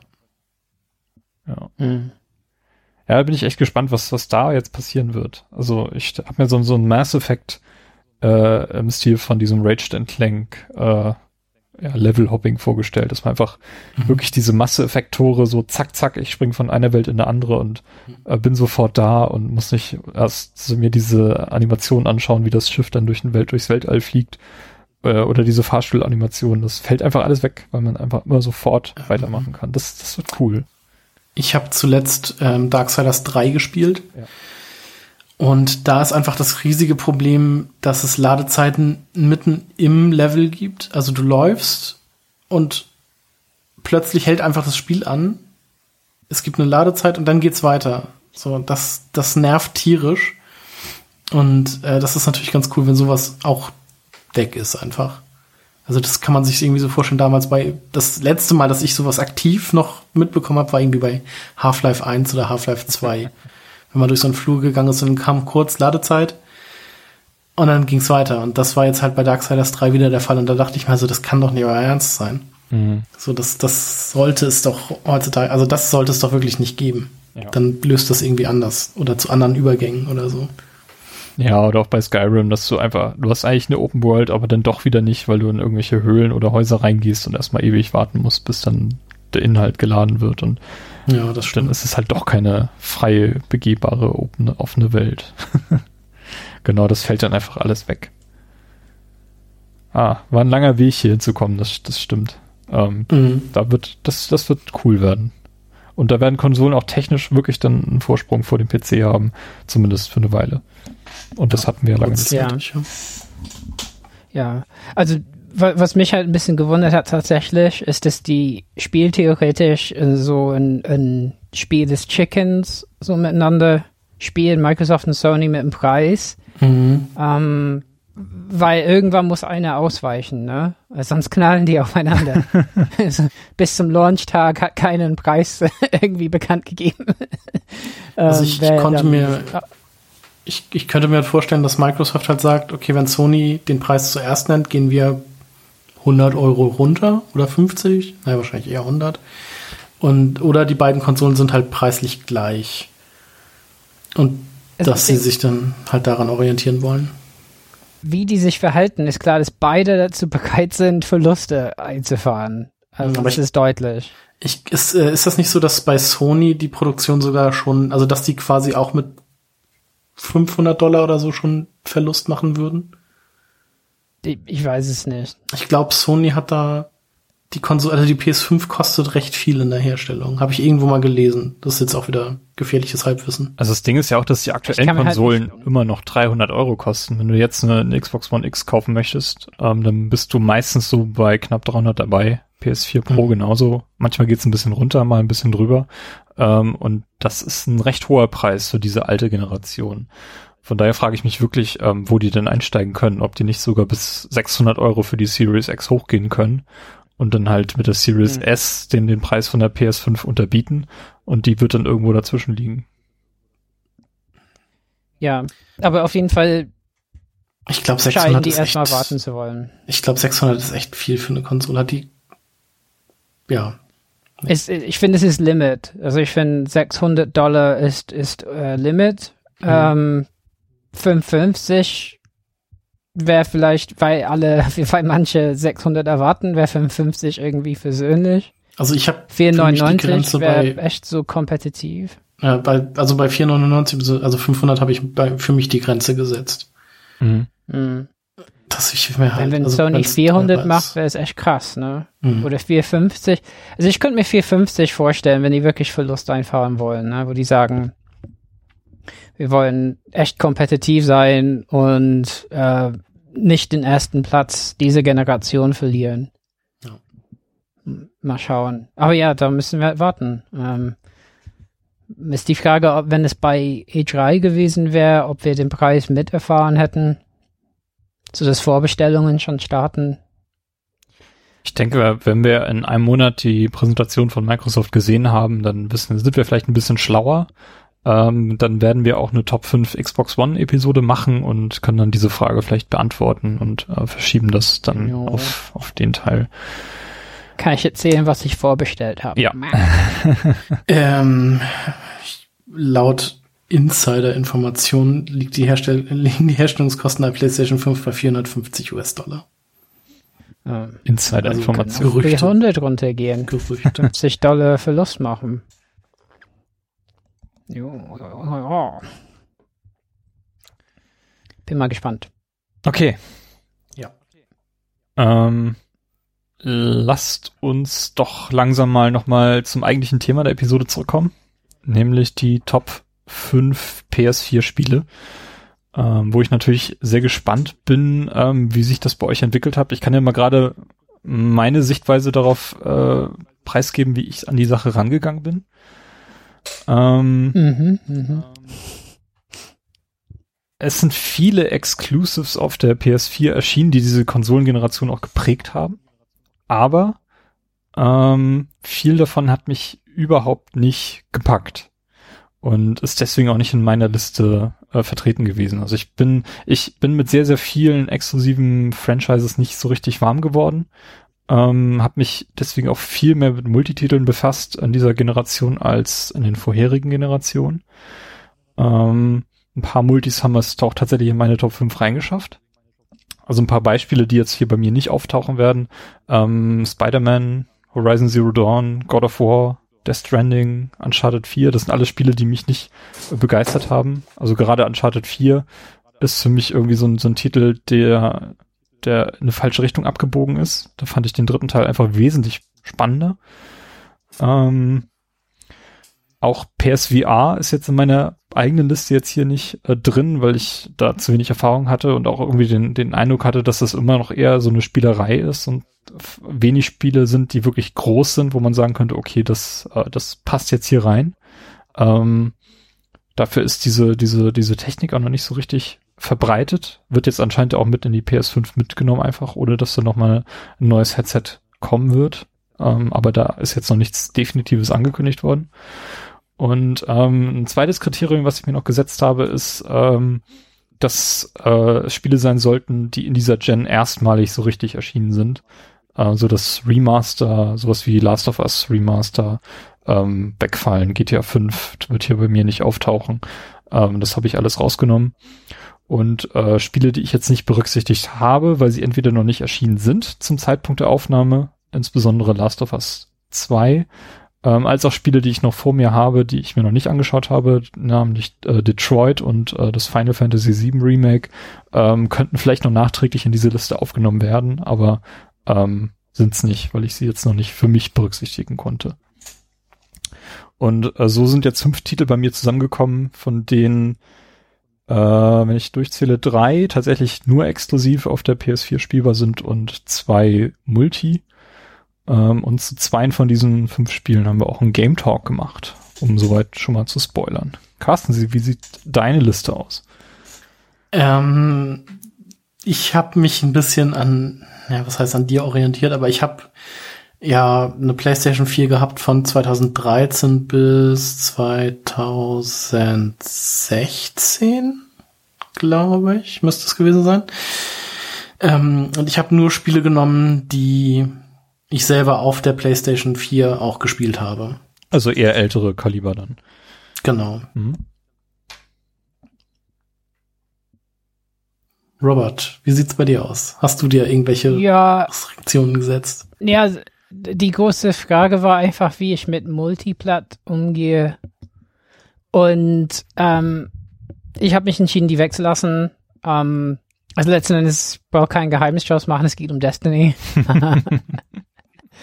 Weil irgendwie ist es sicherlich so ein Spiel, also Destiny 1, nicht 2, ist bestimmt so das Spiel der Generation für mich, was Spielzeit angeht, auf jeden Fall. Easy, easy. Ähm, ja, aber das ist halt Multiplat. Ähm, äh, man könnte das Argument starten, dass PSW die beste Version dieses Spiels hatte, weil es äh, damals exklusiven Content gab. Aber ich habe es einfach ausgeklammert, weil es gab, es gibt wirklich so viel Exklusives auf der Konsole Ähm, und ich dachte, also ich musste eh ein bisschen aussieben tatsächlich. Mhm. Sehr gut. Du hast ja von uns dreien auch am meisten auf der PS4 gespielt. Das war ja deine Hauptkonsole. Bei mir war es dann eher hab die. da gelebt. Ich Genau. lebe da auf der PS4. Genau. Ja, Ich das ist so. spiele lieber auf der Xbox One. Alles, was ich dort spielen kann, werde ich dort spielen weiterhin. Ähm, oder sogar auf der Switch. Ähm, aber das ergibt sich eher selten. Und Carsten, du hast deine Konsole ja komplett abgegeben dann. Jo. Genau. Ja, ja dann würde ich sagen, ist Zeit für Platz 5. Wer möchte den Anfang machen? Carsten. Also ich habe uns alphabetisch angeordnet. Also Okay. Das heißt, es wäre Carsten, Robert, Timo. Okay, dann fange ich mal an. Ähm, ja, ich war mir nicht ganz so hundertprozentig sicher, was ich auf Platz 5 nehmen soll, weil da gibt's zwei Titel, die jetzt nicht den riesigen bleibenden Eindruck hinterlassen haben, aber beide irgendwie Spaß gemacht haben. Ähm, deshalb gebe ich meinen Platz 5 jetzt einfach mal an Infamous Second Son oder Infamous, wie viele Leute sagen. ähm, was ja eines der, der ersten PlayStation 4 Spiele war. Und es war schon ganz cool. Es hatte eine sehr hübsche Grafik. Die Story hat einen jetzt nicht so vom, äh, vom Hocker gerissen. Aber so die Partikeleffekte und alles, diese Kräfte, die man so hatte, das war schon ganz cool. Aber es hatte halt auch noch so ein paar äh, Kinderkrankheiten, möchte ich jetzt mal sagen. Also der Controller mit seiner Bewegungssteuerung und dem Touchpad und so, das war da irgendwie recht, äh, ja, so sehr drin verbaut. Also man hatte irgendwie die Möglichkeit, so Graffitis zu sprühen und musste damit den, den Controller immer so quer halten und schütteln, wie so eine Spraydose und dann irgendwie Graffitis auf den, also auf den Fernseher sprühen. Das war immer so ein bisschen bescheuert. Aber an sich hat mir das Spiel schon ziemlich viel Spaß gemacht. Also gerade so, wenn man diese Neon-Fähigkeit nachher hatte und dann diese Partikeleffekte, wenn man dann bei Nacht unterwegs war, das sah schon echt, echt richtig gut aus. Interessante Wahl. Was ist eigentlich aus diesem Franchise geworden? Gab, da gab es noch Da mal so ein nach- kleines Spin-off. Genau, Second Son war das äh, First Light, glaube ich. Da hat man diese, dieses Mädchen mit diesen Neon-Kräften gespielt. Und seitdem, Aber danach ist, glaube ich, Mhm. nichts mehr erschienen. seitdem kam da nichts mehr, ne? Mhm. nee. Mhm. Interessante Wahl. Ja. Ja, habe ich äh, gar nicht gespielt, glaube ich. Ich habe das bei Carsten mal gesehen, aber ist bei mir auch total untergegangen. Äh, dieses, dieses, dieses Spiel, diese ganze Reihe an sich, ja. Robert, Robert. dein Platz 5. Ah, das ist, es ist so verdammt schwer. Oh Mann, es tut mir leid, Astrobot Rescue Mission. Du bist draußen. Du bist draußen. Ein würdiger Okay, Platz jetzt. also auf, auf Platz 5 ähm, nehme ich äh, Bloodborne. Ähm, äh, also das ist eigentlich nicht so mein Genre, so Souls-like. mhm. Spiele. Ähm, aber ich muss sagen, also von allen Souls-Likes, äh, die ich gespielt habe, hat es am besten zu mir gepasst, weil es ja, man hat so eine Pistole auch dabei und kein Schild, was einen zwingt, ein bisschen schneller zu spielen, was besser zu mir gepasst hat. Und auch bei anderen Leuten war es oft der Fall, dass sie sagen, also Dark Souls-Spiele sind nicht so meins, aber Bloodborne schon. Also es ist einfach ein grandioses Spiel gewesen. Ich habe es echt durchgespielt ähm, was für mich eine Seltenheit ist bei so, so Spielen, ähm, die relativ lange sind und äh, wo man äh, te teilweise echt ackern muss, um irgendeinen Boss zu besiegen, was irgendwie äh, oft sehr unfair wirkt und so. Es ist einfach ein super cooles Spiel gewesen, ähm, sehr einzigartig und wirklich nur auf diese Konsole irgendwie zu haben. Erstmal, weil es immer Gerüchte gibt, dass es auf den PC kommt und so. Mhm. Ähm, ja, aber ich fand es wirklich großartig. Ähm, wobei teilweise eklig. ähm, Ich hatte wahnsinnige Probleme bei, bei dem ersten, also eigentlich bei dem Boss, bei dem man, also der schwierigste Boss für mich war der erste, das ist nicht der Bloodstarve Beast, das ist ein anderer Beast. Der, der Father jetzt. Gascoigne. Nee, davor. Ach, Da du ein meinst das Cleric- davor, das Cleric Boss. Beast. Das Cleric Ja. Beast. Und irgendwie, ich kam mit dem nicht klar. Also, weil ich, ich glaube, meine Waffe, die ich gewählt habe am Anfang, und da habe ich nicht gewusst, ob ich es durchziehe. Aber irgendwann kriegt man so raus, wie es funktioniert. Äh, ja, und das sind schon einfach, ähm, ja, grandiose, ekelhafte, ähm, technisch äh, sehr, ja, tiefe Spiele. Wer dazu mehr hören möchte, dem ist hierbei hier der Game Talk von Robert und mir empfohlen. Sehr gut. Da haben wir schon mal den ersten, die erste Podcast-Empfehlung für euch äh, zum Nachhören, falls ihr neu bei uns eingestiegen seid zu dieser Folge. Äh, ich mach mal direkt weiter. Ich habe nämlich auch ein Spiel, zu dem wir einen Game Talk gemacht haben, nämlich Control auf Platz 5. Ein Spiel, was ich nicht auf dieser Konsole gespielt habe, sondern auf der, der Xbox One genossen habe. Aber es ist für mich äh, immer noch ein sehr, sehr bemerkenswertes Spiel, über das ich häufiger nachdenke. Aus dem Hause Remedy. Und ja, welches gerüchteweise auch schon einen ziemlich guten DLC mittlerweile spendiert bekommen haben soll, den ich auch nicht kenne. Ähm, es scheint also ein Spiel zu sein, was auch sehr, sehr gut gepflegt wird jetzt im Nachhinein. Und es zeigt auch für mich, dass Remedy eigentlich immer für eine, für eine richtig gute Spielerfahrung gut ist und ich eigentlich jedes Spiel, was die in den letzten 10, 15 Jahren rausgebracht haben, auch gespielt habe, ähm, weil es einfach blind immer, immer tolles Ding ist. Und ich werde auf das nächste Spiel von, von Remedy definitiv spielen. Also Control hat mich wirklich begeistert. Es ist eine ganz, ganz tolle Spielerfahrung, die man auch auf der PS4 äh, gespielt haben sollte und deswegen bei mir auf Platz 5 gelandet ist. Dann Hat wahrscheinlich keiner von euch in seiner Liste drin. Nein. Weil ich es auch auf der PlayStation 4 nicht gespielt habe, sondern auf der Ja, Xbox. okay. Auf Platz 4 bei mir ist ähm, Ratchet Clank. Oha. Weil ich mit dem Spiel auch sehr viel Spaß hatte. Also es war auch mein erstes Ratchet Clank und es war ja das Reboot. Es basierte ja auf dem Film und der Film war ja quasi, hat ja die Geschichte vom ersten Teil, glaube ich, nochmal nacherzählt. Ähm, was in dem Spiel halt auch zu so einer weirden Konstellation von Bildformaten führte, weil es irgendwie das Spiel als Bildformat gab. Dann gab es irgendwie Filmszenen, Zwischensequenzen und für das Spiel gemachte Zwischensequenzen, die irgendwie alle in verschiedenen Formaten gezeigt wurden, was total seltsam war. Ähm, aber wenn, so wie ich das Spiel in Erinnerung habe, war es echt, echt cool. Ein echt schönes, ja, Ratchet Clank Spiel. Ich weiß nicht, wie viele Spiele es inzwischen von dieser Reihe so gibt. Aber auch der Trailer jetzt für den, dieses Rift Apart, für das neue Spiel hat mir halt auch sehr gefallen und war eine solide Reihe, denke ich. Wäre das ein Selling Point für eine PS5 für dich? Also von allem, was so gezeigt wurde, noch am ehesten. Mhm. Also ich könnte mir wirklich vorstellen, mir für Ratchet Clank Rift Apart eine PlayStation 5 zu kaufen. Und dann Was ich nicht Demon's Souls Tue, aber ja. also ich werde mir keine PlayStation 5 kaufen, aber Ratchet Clank wäre ein Grund, mir eine zu kaufen. Oder nochmal drüber nachzudenken. Sehr schön. Ja, ähm, dann, es wird nicht leichter, aber auf Platz 4, also ich habe das Gefühl, ich muss das nehmen, ähm, weil es einfach ein großartiger Titel ist. Ähm, es ist, so sollen Spiele aussehen, so sollen Spiele sich spielen und äh, so kann man auch eine Geschichte weiterspinnen, äh, wobei man gedacht hat, es ist schon zu Ende, God of War. Ähm, also ich habe zwar nicht alles in dem Spiel gemacht, also es gibt halt so ein paar Gegenden und so Herausforderungen, ähm, die man nicht für die Geschichte machen muss und die habe ich dann nicht gemacht und bin dann irgendwann, habe einfach das bisschen das Interesse verloren dann. Aber ähm, es war großartig. Sie, also ich glaube, am Anfang der Generation hätte man bestimmt nicht gedacht, äh, dass ein Spiel halt so irgendwie aussehen kann. Ähm, und die Geschichte ist auch sehr gut erzählt, finde ich. Also es, man, man äh, hätte nicht gedacht, ah ja, man kann, eigentlich ist das zu Ende mit God of War 3. Und dann haben die, die haben trotzdem was daraus gemacht, was interessant war. Das hätte ich auch sehr gerne nochmal gespielt.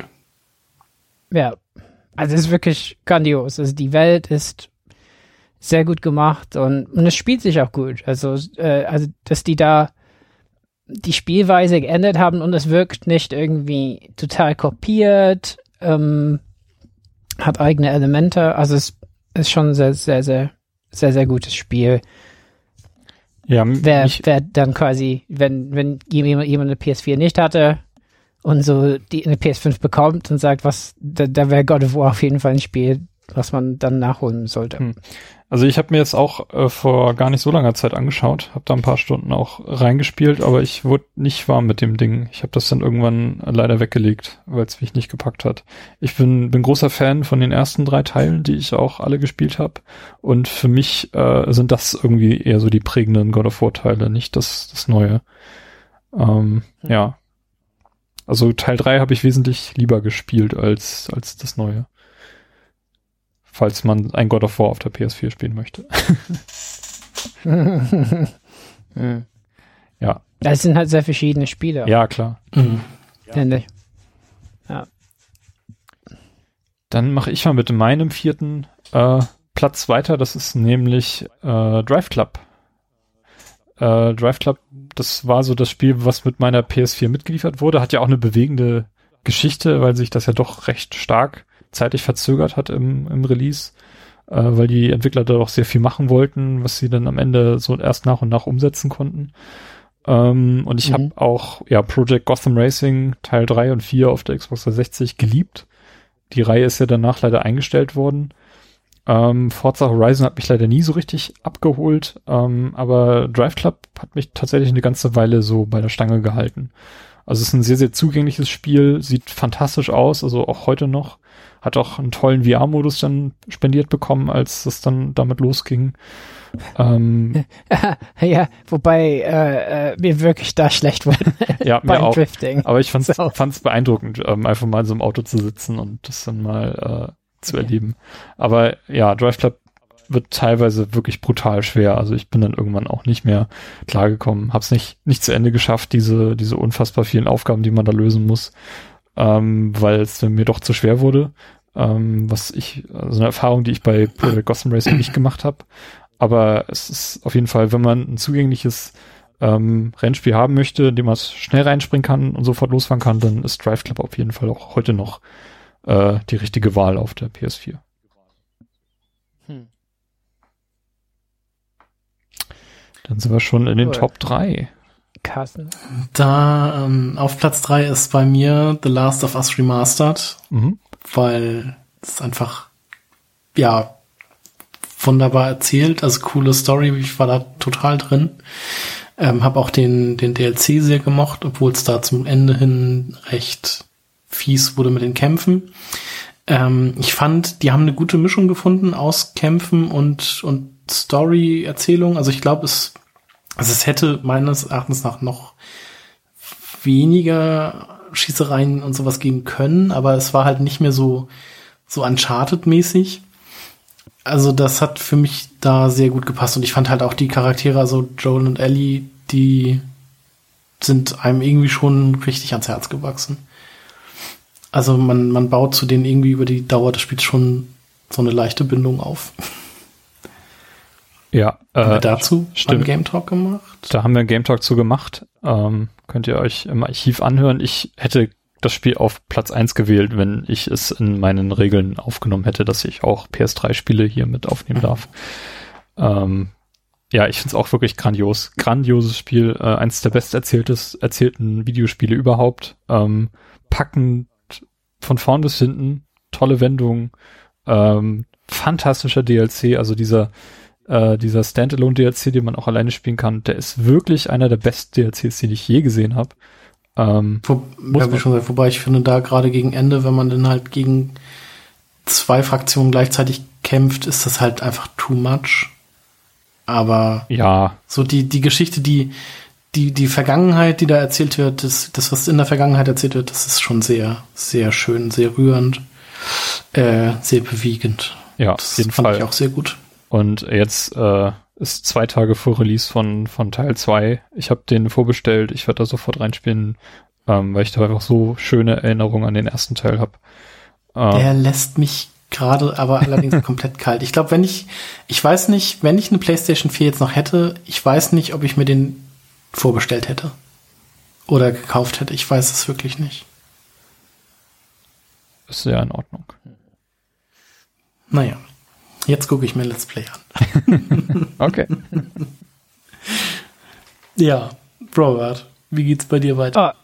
ich bin schon. Äh, okay, ähm, ich nehme auch was von Naughty Dog, Uncharted 4, weil ich das Gefühl habe, ich muss was von denen nehmen, weil die halt irgendwie schon so super sind, obwohl die, obwohl ihre Leute ja völlig ausgebeutet sind und so ähm, in Crunch. Aber ähm, also Uncharted 4 habe ich zwar nur einmal durchgespielt, ähm, aber weiß, dass ich das groß fand, also dass ich das emotional ähm, mitbewegend äh, fand, äh, fand da Momente, äh, wo es nicht darum geht, äh, zu kämpfen oder so interessant gelöst.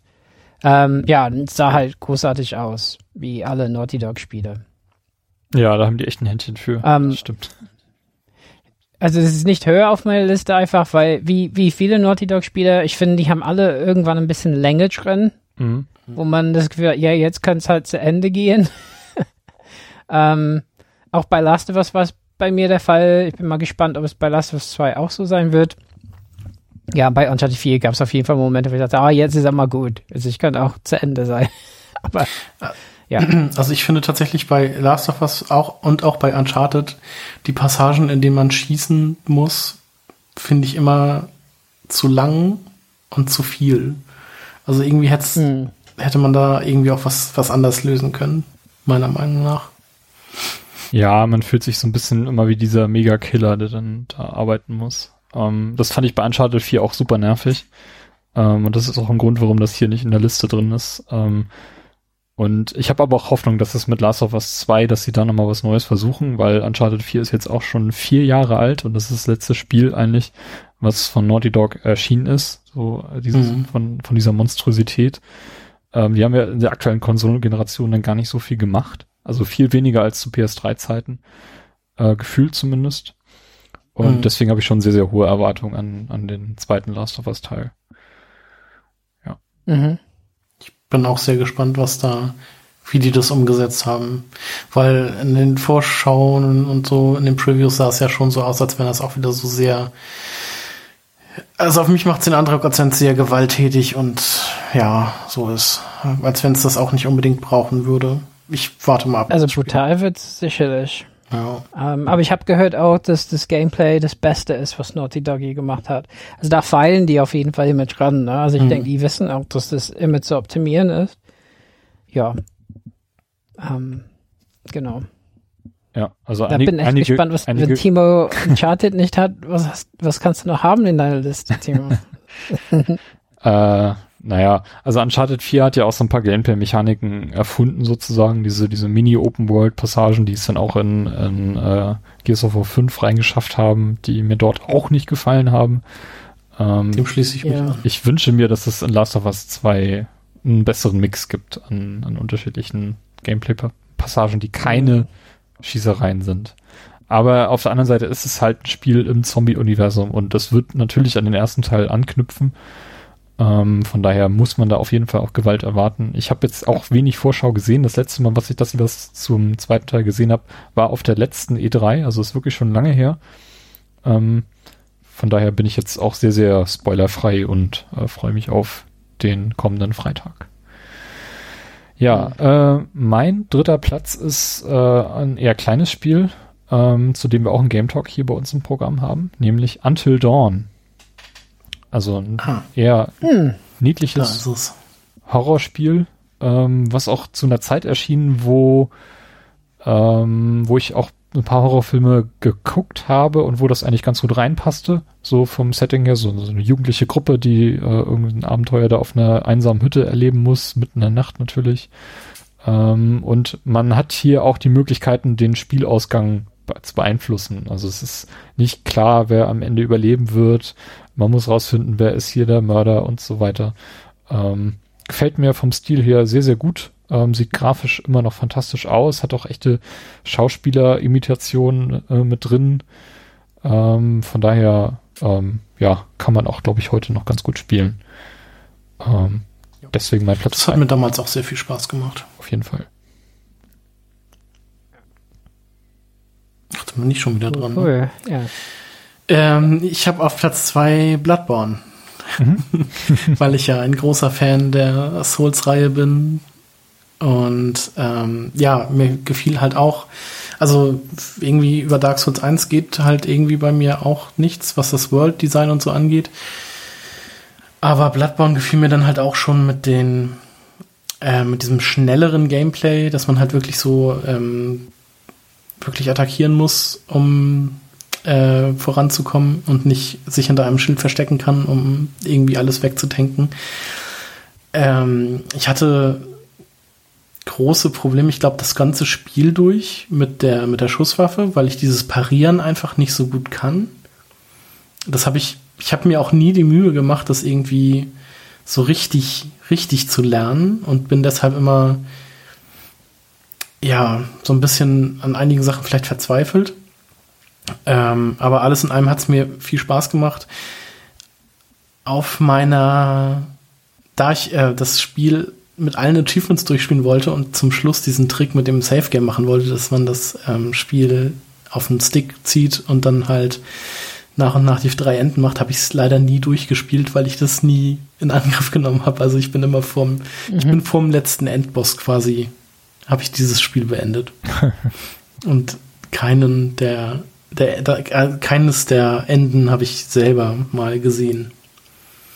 Was mhm. ein bisschen schade ist. Aber vielleicht kann ich das dann auf dem PC nochmal nachholen, sollte es nochmal erscheinen. Und was ich aber auch sagen muss, es ist ja auch ein fantastischer DLC dazu rausgekommen.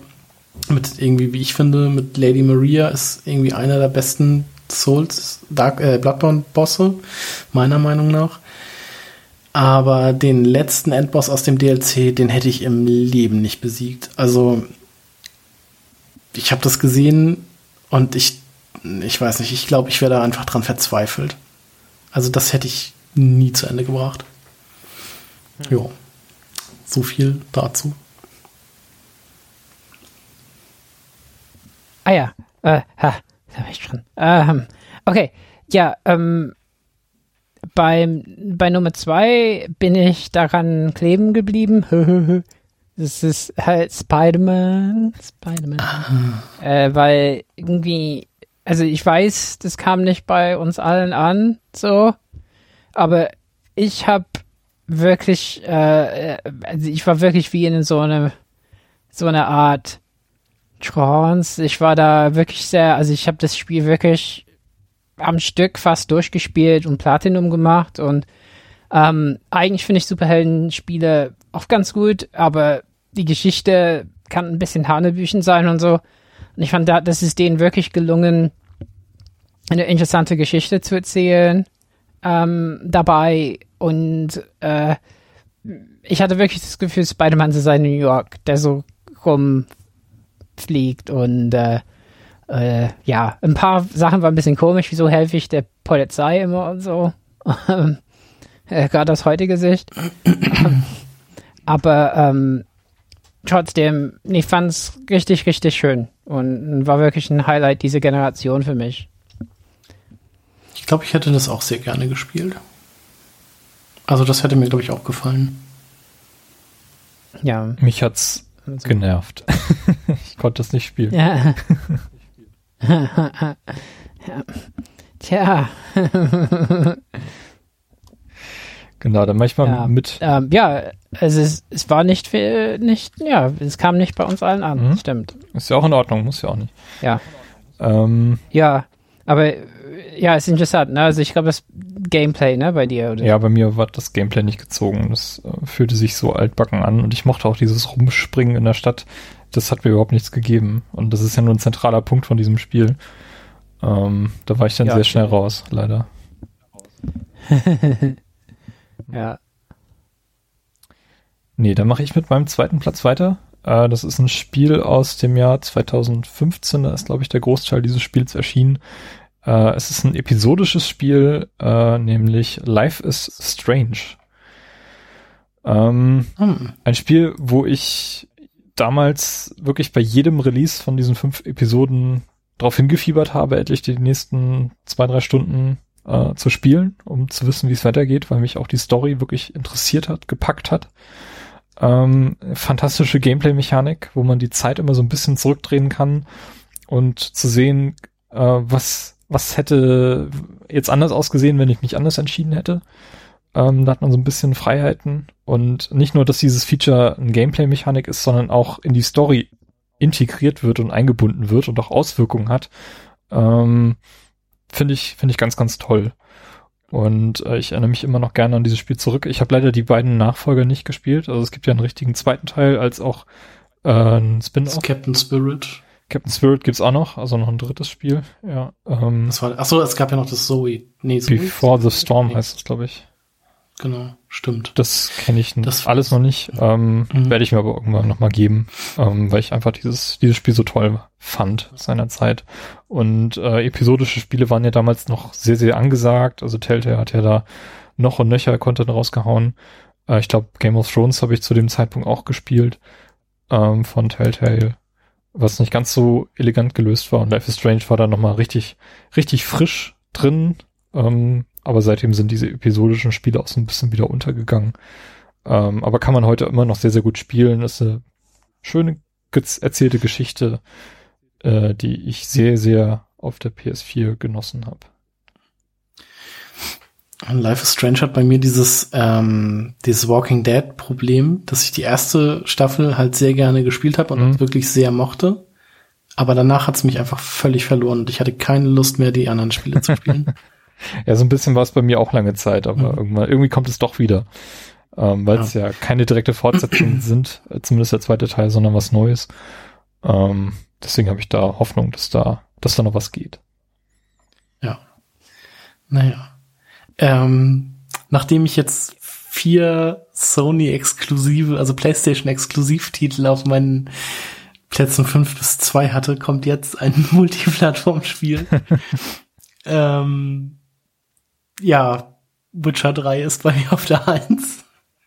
Weil ich die Surprise. ersten, die ersten 200 von insgesamt irgendwie, weiß ich nicht, 400, 500 Stunden jetzt auf der PlayStation 2, äh, 4 gespielt habe. Und es ist einfach ein, ja, bleibt weiterhin ein grandioses Spiel. Ich glaube, mehr muss ich dazu nicht sagen. Aber, was ich dazu, doch, eine Sache muss ich dazu noch sagen. Ich musste das Spiel auf der PlayStation mit Kopfhörern spielen, weil die PlayStation so laut wurde, dass ich das, dass es einfach so gestört hat ähm, dass ich den Fernseher entweder hätte zu laut machen müssen oder einfach die Playstation ja einfach ein Störfaktor war.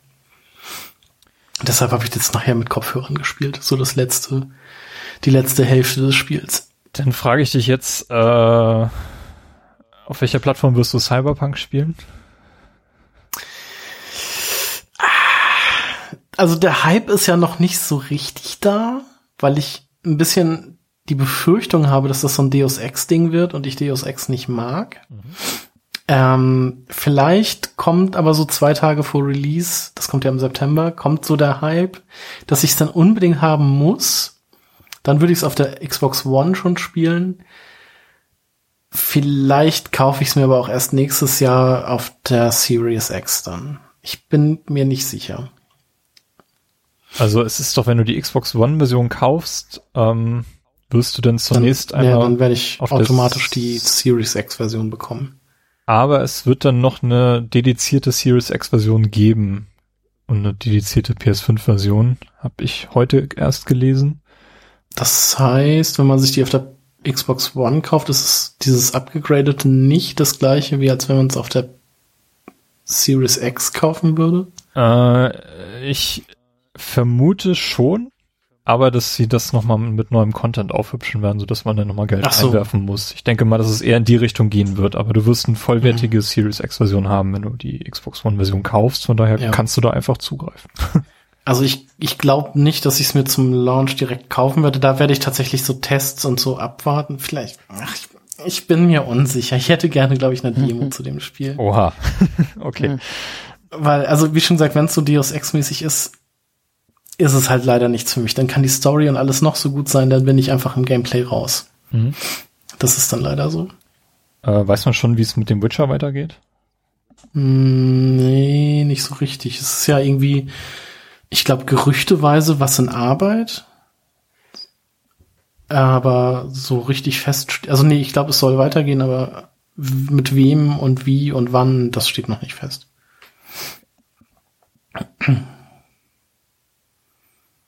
Robert. Ja. Okay. Also, es ist nicht Skylanders. Ha? Oh. Ähm, aber es, es wird jetzt überraschen. Aber es ist jetzt das Spiel, das ich äh, im Moment, ich habe 110 Stunden investiert. Okay. 110 Stunden in, in eine Einzelspielkampagne. Ich glaube selbst nicht. Ähm, und das ist sicherlich das, was man in der Sozialpsychologie der Recency-Effekt nennt. Das ist das, was man als letztes erfahren, gesehen hat, am ehesten im Kopf ist. Aber ich finde es wirklich großartig. Und das ist nämlich Persona 5 Royal.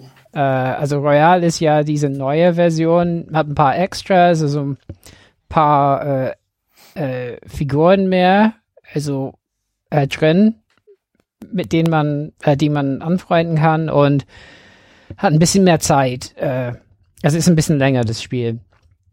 Aber ähm, boah, das ist ein großartiges äh, JRPG. Äh, also so, äh, ähm, also so gedrängt. Also es hat, hat also ich habe richtig so Spieldrang ge gespürt ähm, bei diesem Ding.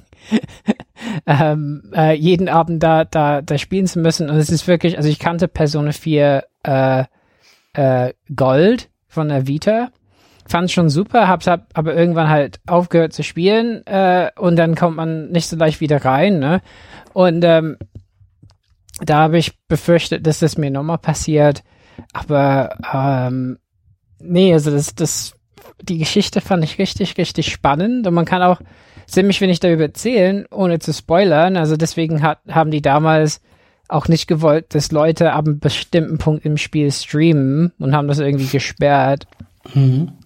Ja, aber großartige Geschichte, auch so abgefahren. Ich habe äh, japanische Sprache mit englischen Untertiteln gespielt, was ein bisschen komisch ist, ne? Weil man merkt halt, wie viel es übersetzt ist und dann haben wir das Japanische dazu. Und ich verstehe Japanisch ja nicht äh, äh, äh, irgendwie super oder so, ne? Also, also Wörter oder so, einzelne Phrasen.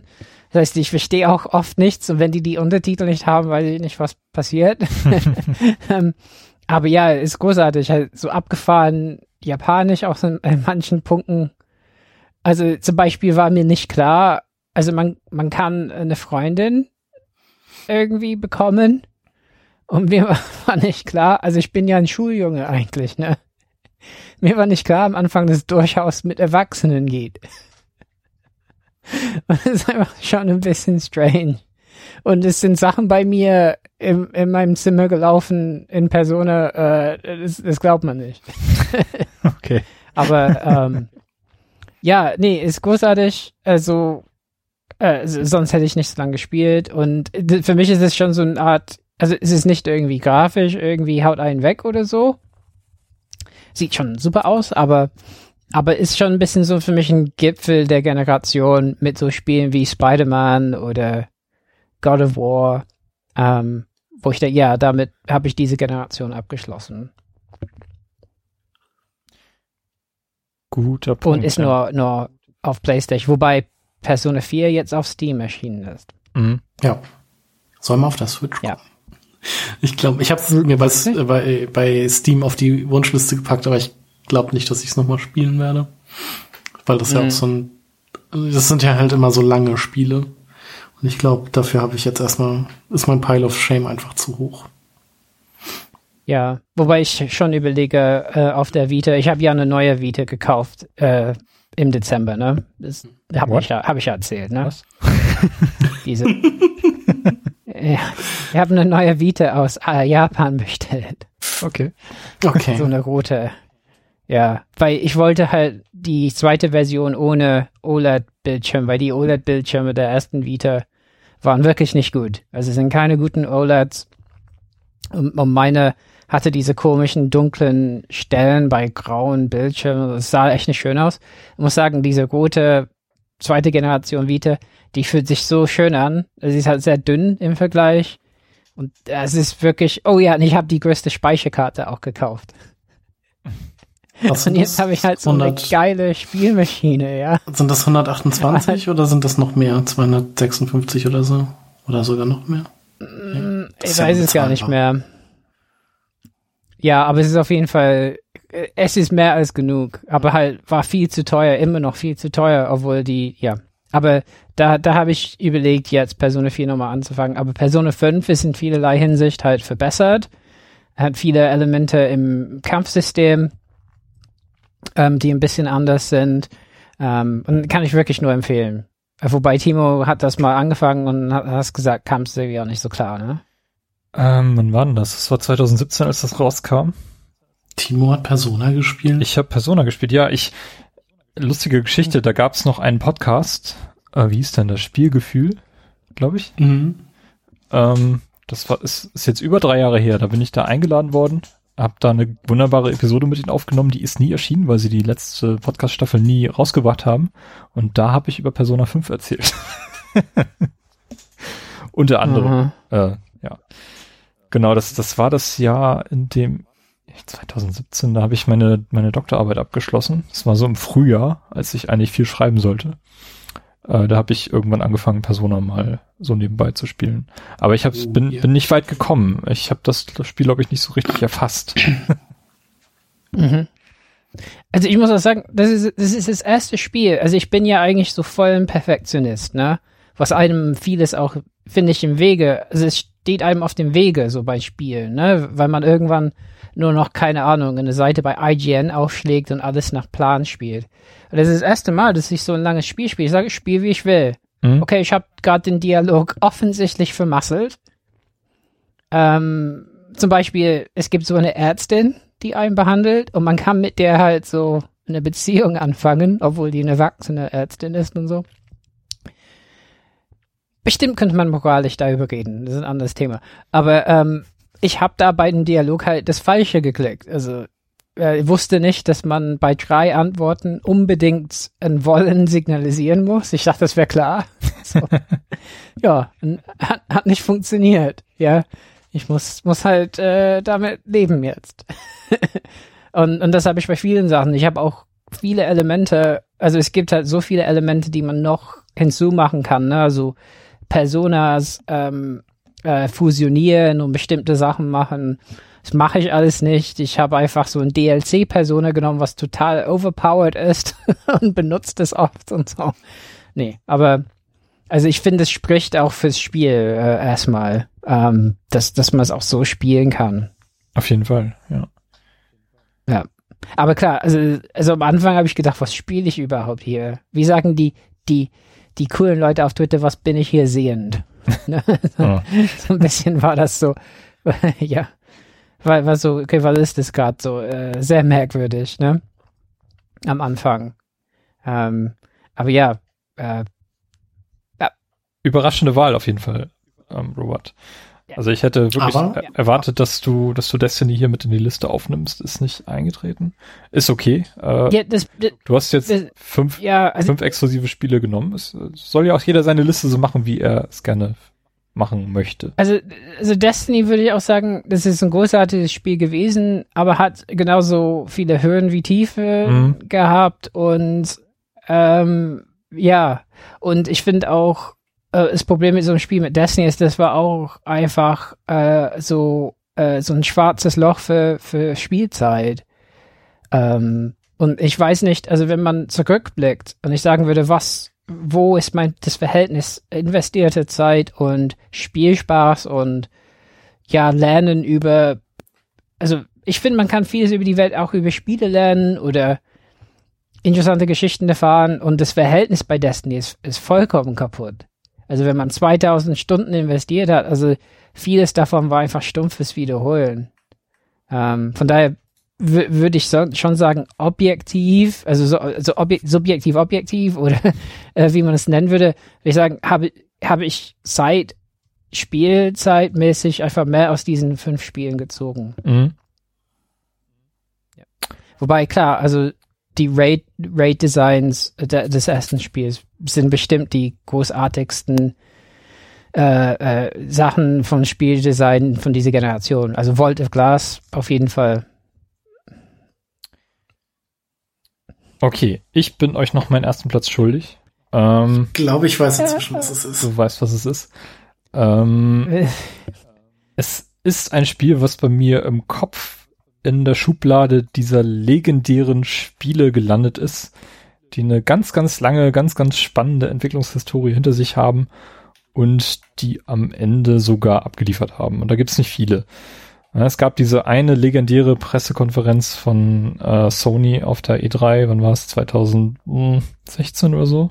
15? Ich weiß gar nicht mehr. Wo unter anderem dieses Spiel dann nochmal angekündigt wurde, nachdem es auf der PS3 schon ewig äh, angekündigt war und nie kam. Es ist, ist The Last Guardian. Ah, okay, da wäre ich nicht drauf gekommen. Ähm, Was? Ja, also es ist ein, es ist ein Spiel, was man einfach anmacht, was nicht viel erklären muss, sondern sich über das Spiel eben ähm, erklärt. Du, du spielst einfach drauf los, probierst was aus. Es gibt nicht eine großartige UI. Ähm, du findest dann dieses, dieses Wesen, zu dem du dann auch eine Beziehung aufbaust, ähm, lernst mit ihm zu arbeiten, um voranzukommen.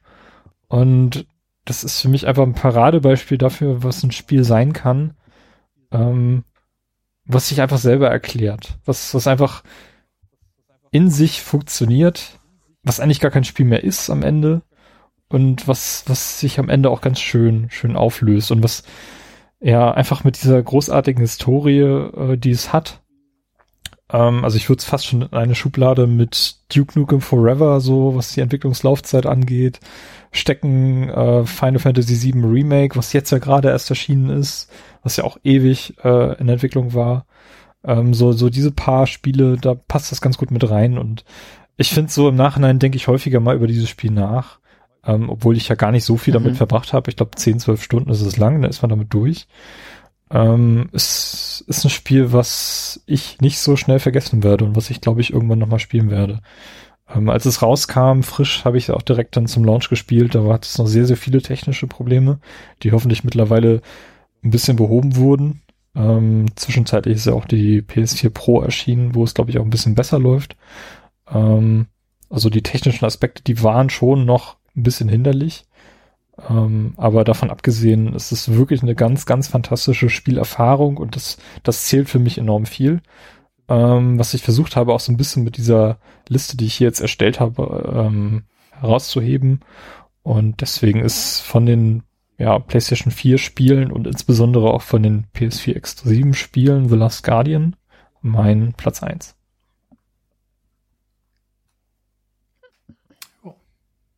Das ist cool.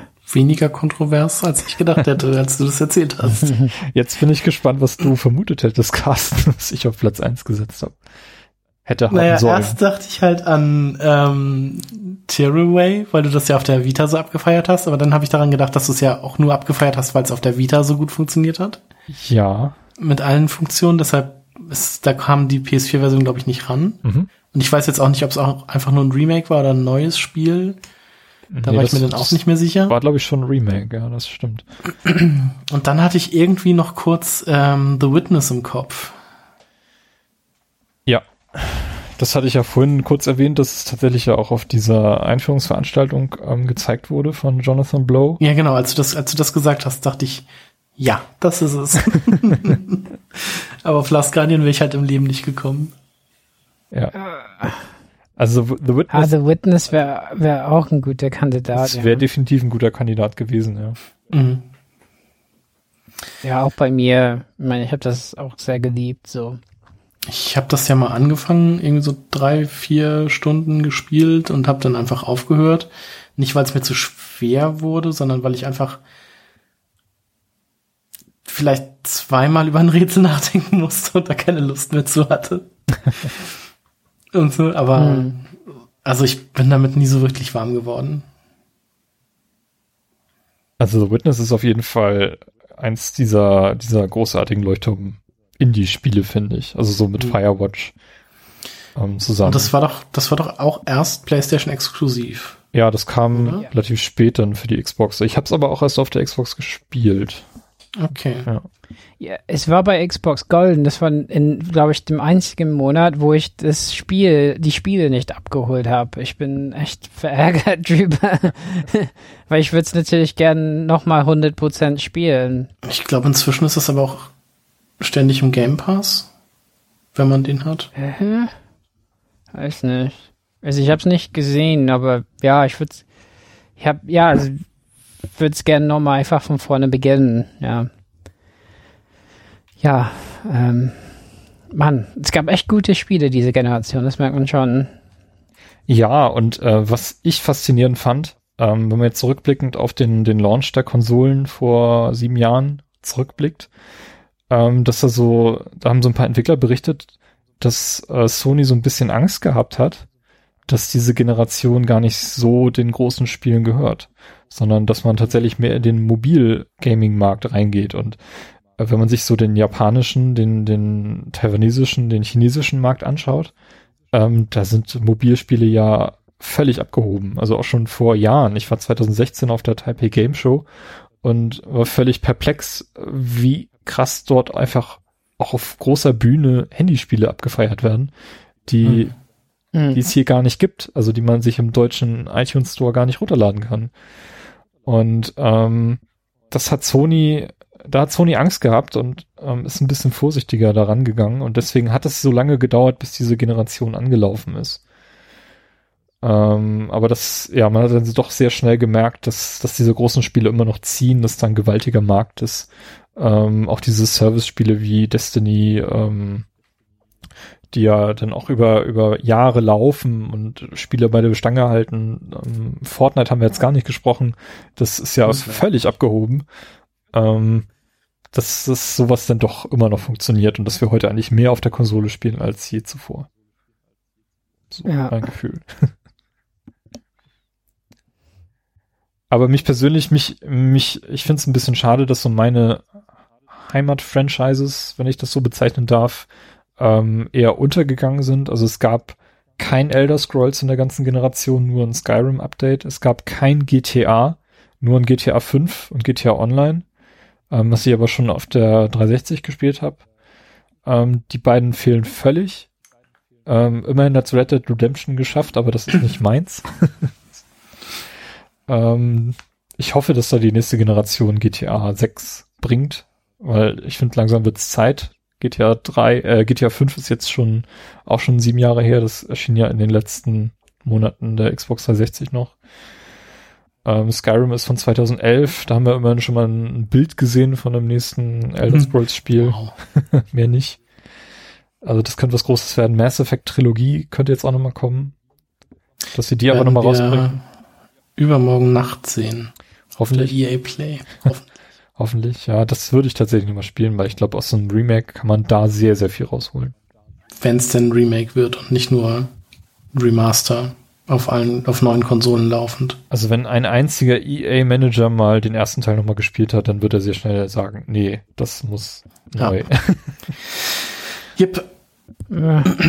Vor allem, ja, so eine Collection würde ich mir halt auch gerne nochmal kaufen, aber ich besitze halt alle drei Teile auf der, also als 360-Version. Mhm. Und ähm, es gibt ja schon diese Collection, aber da sind die ganzen DLCs ja nicht mit drin, ja. was auch super bescheuert ist.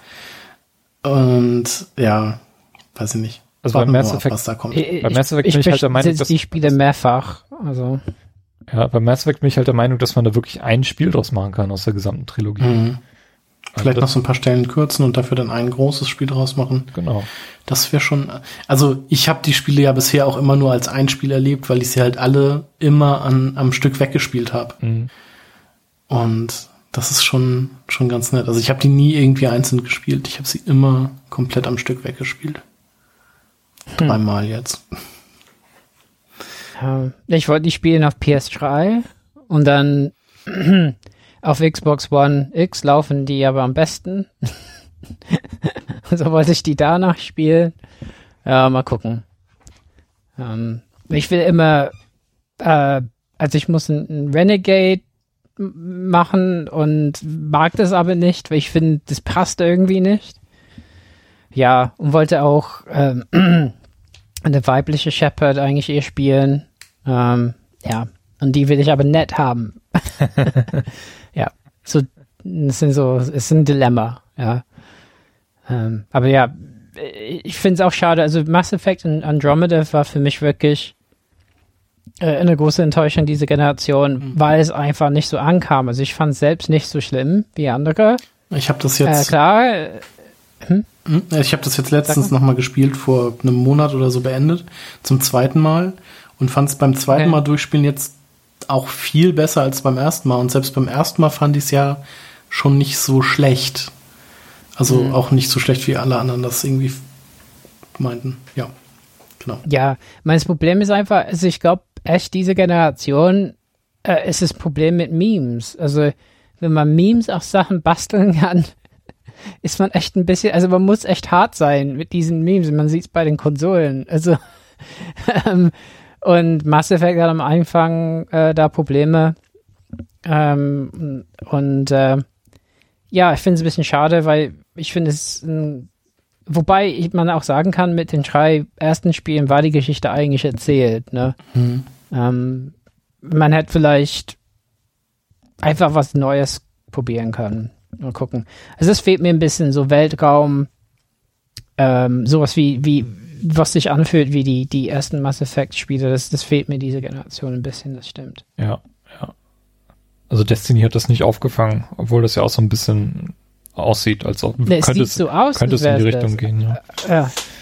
Aber das, das ist eben das Problem bei Destiny. Das ist so Pseudo-Weltraum eigentlich. Ne? Also alle, alle Planeten, auf denen man ist, haben 1G Schwerkraft und so, weil irgendwie der Wächter das so geregelt hat oder wie, wie heißt dieses, diese Kugel nochmal, The Traveler das geregelt hat, so, ne?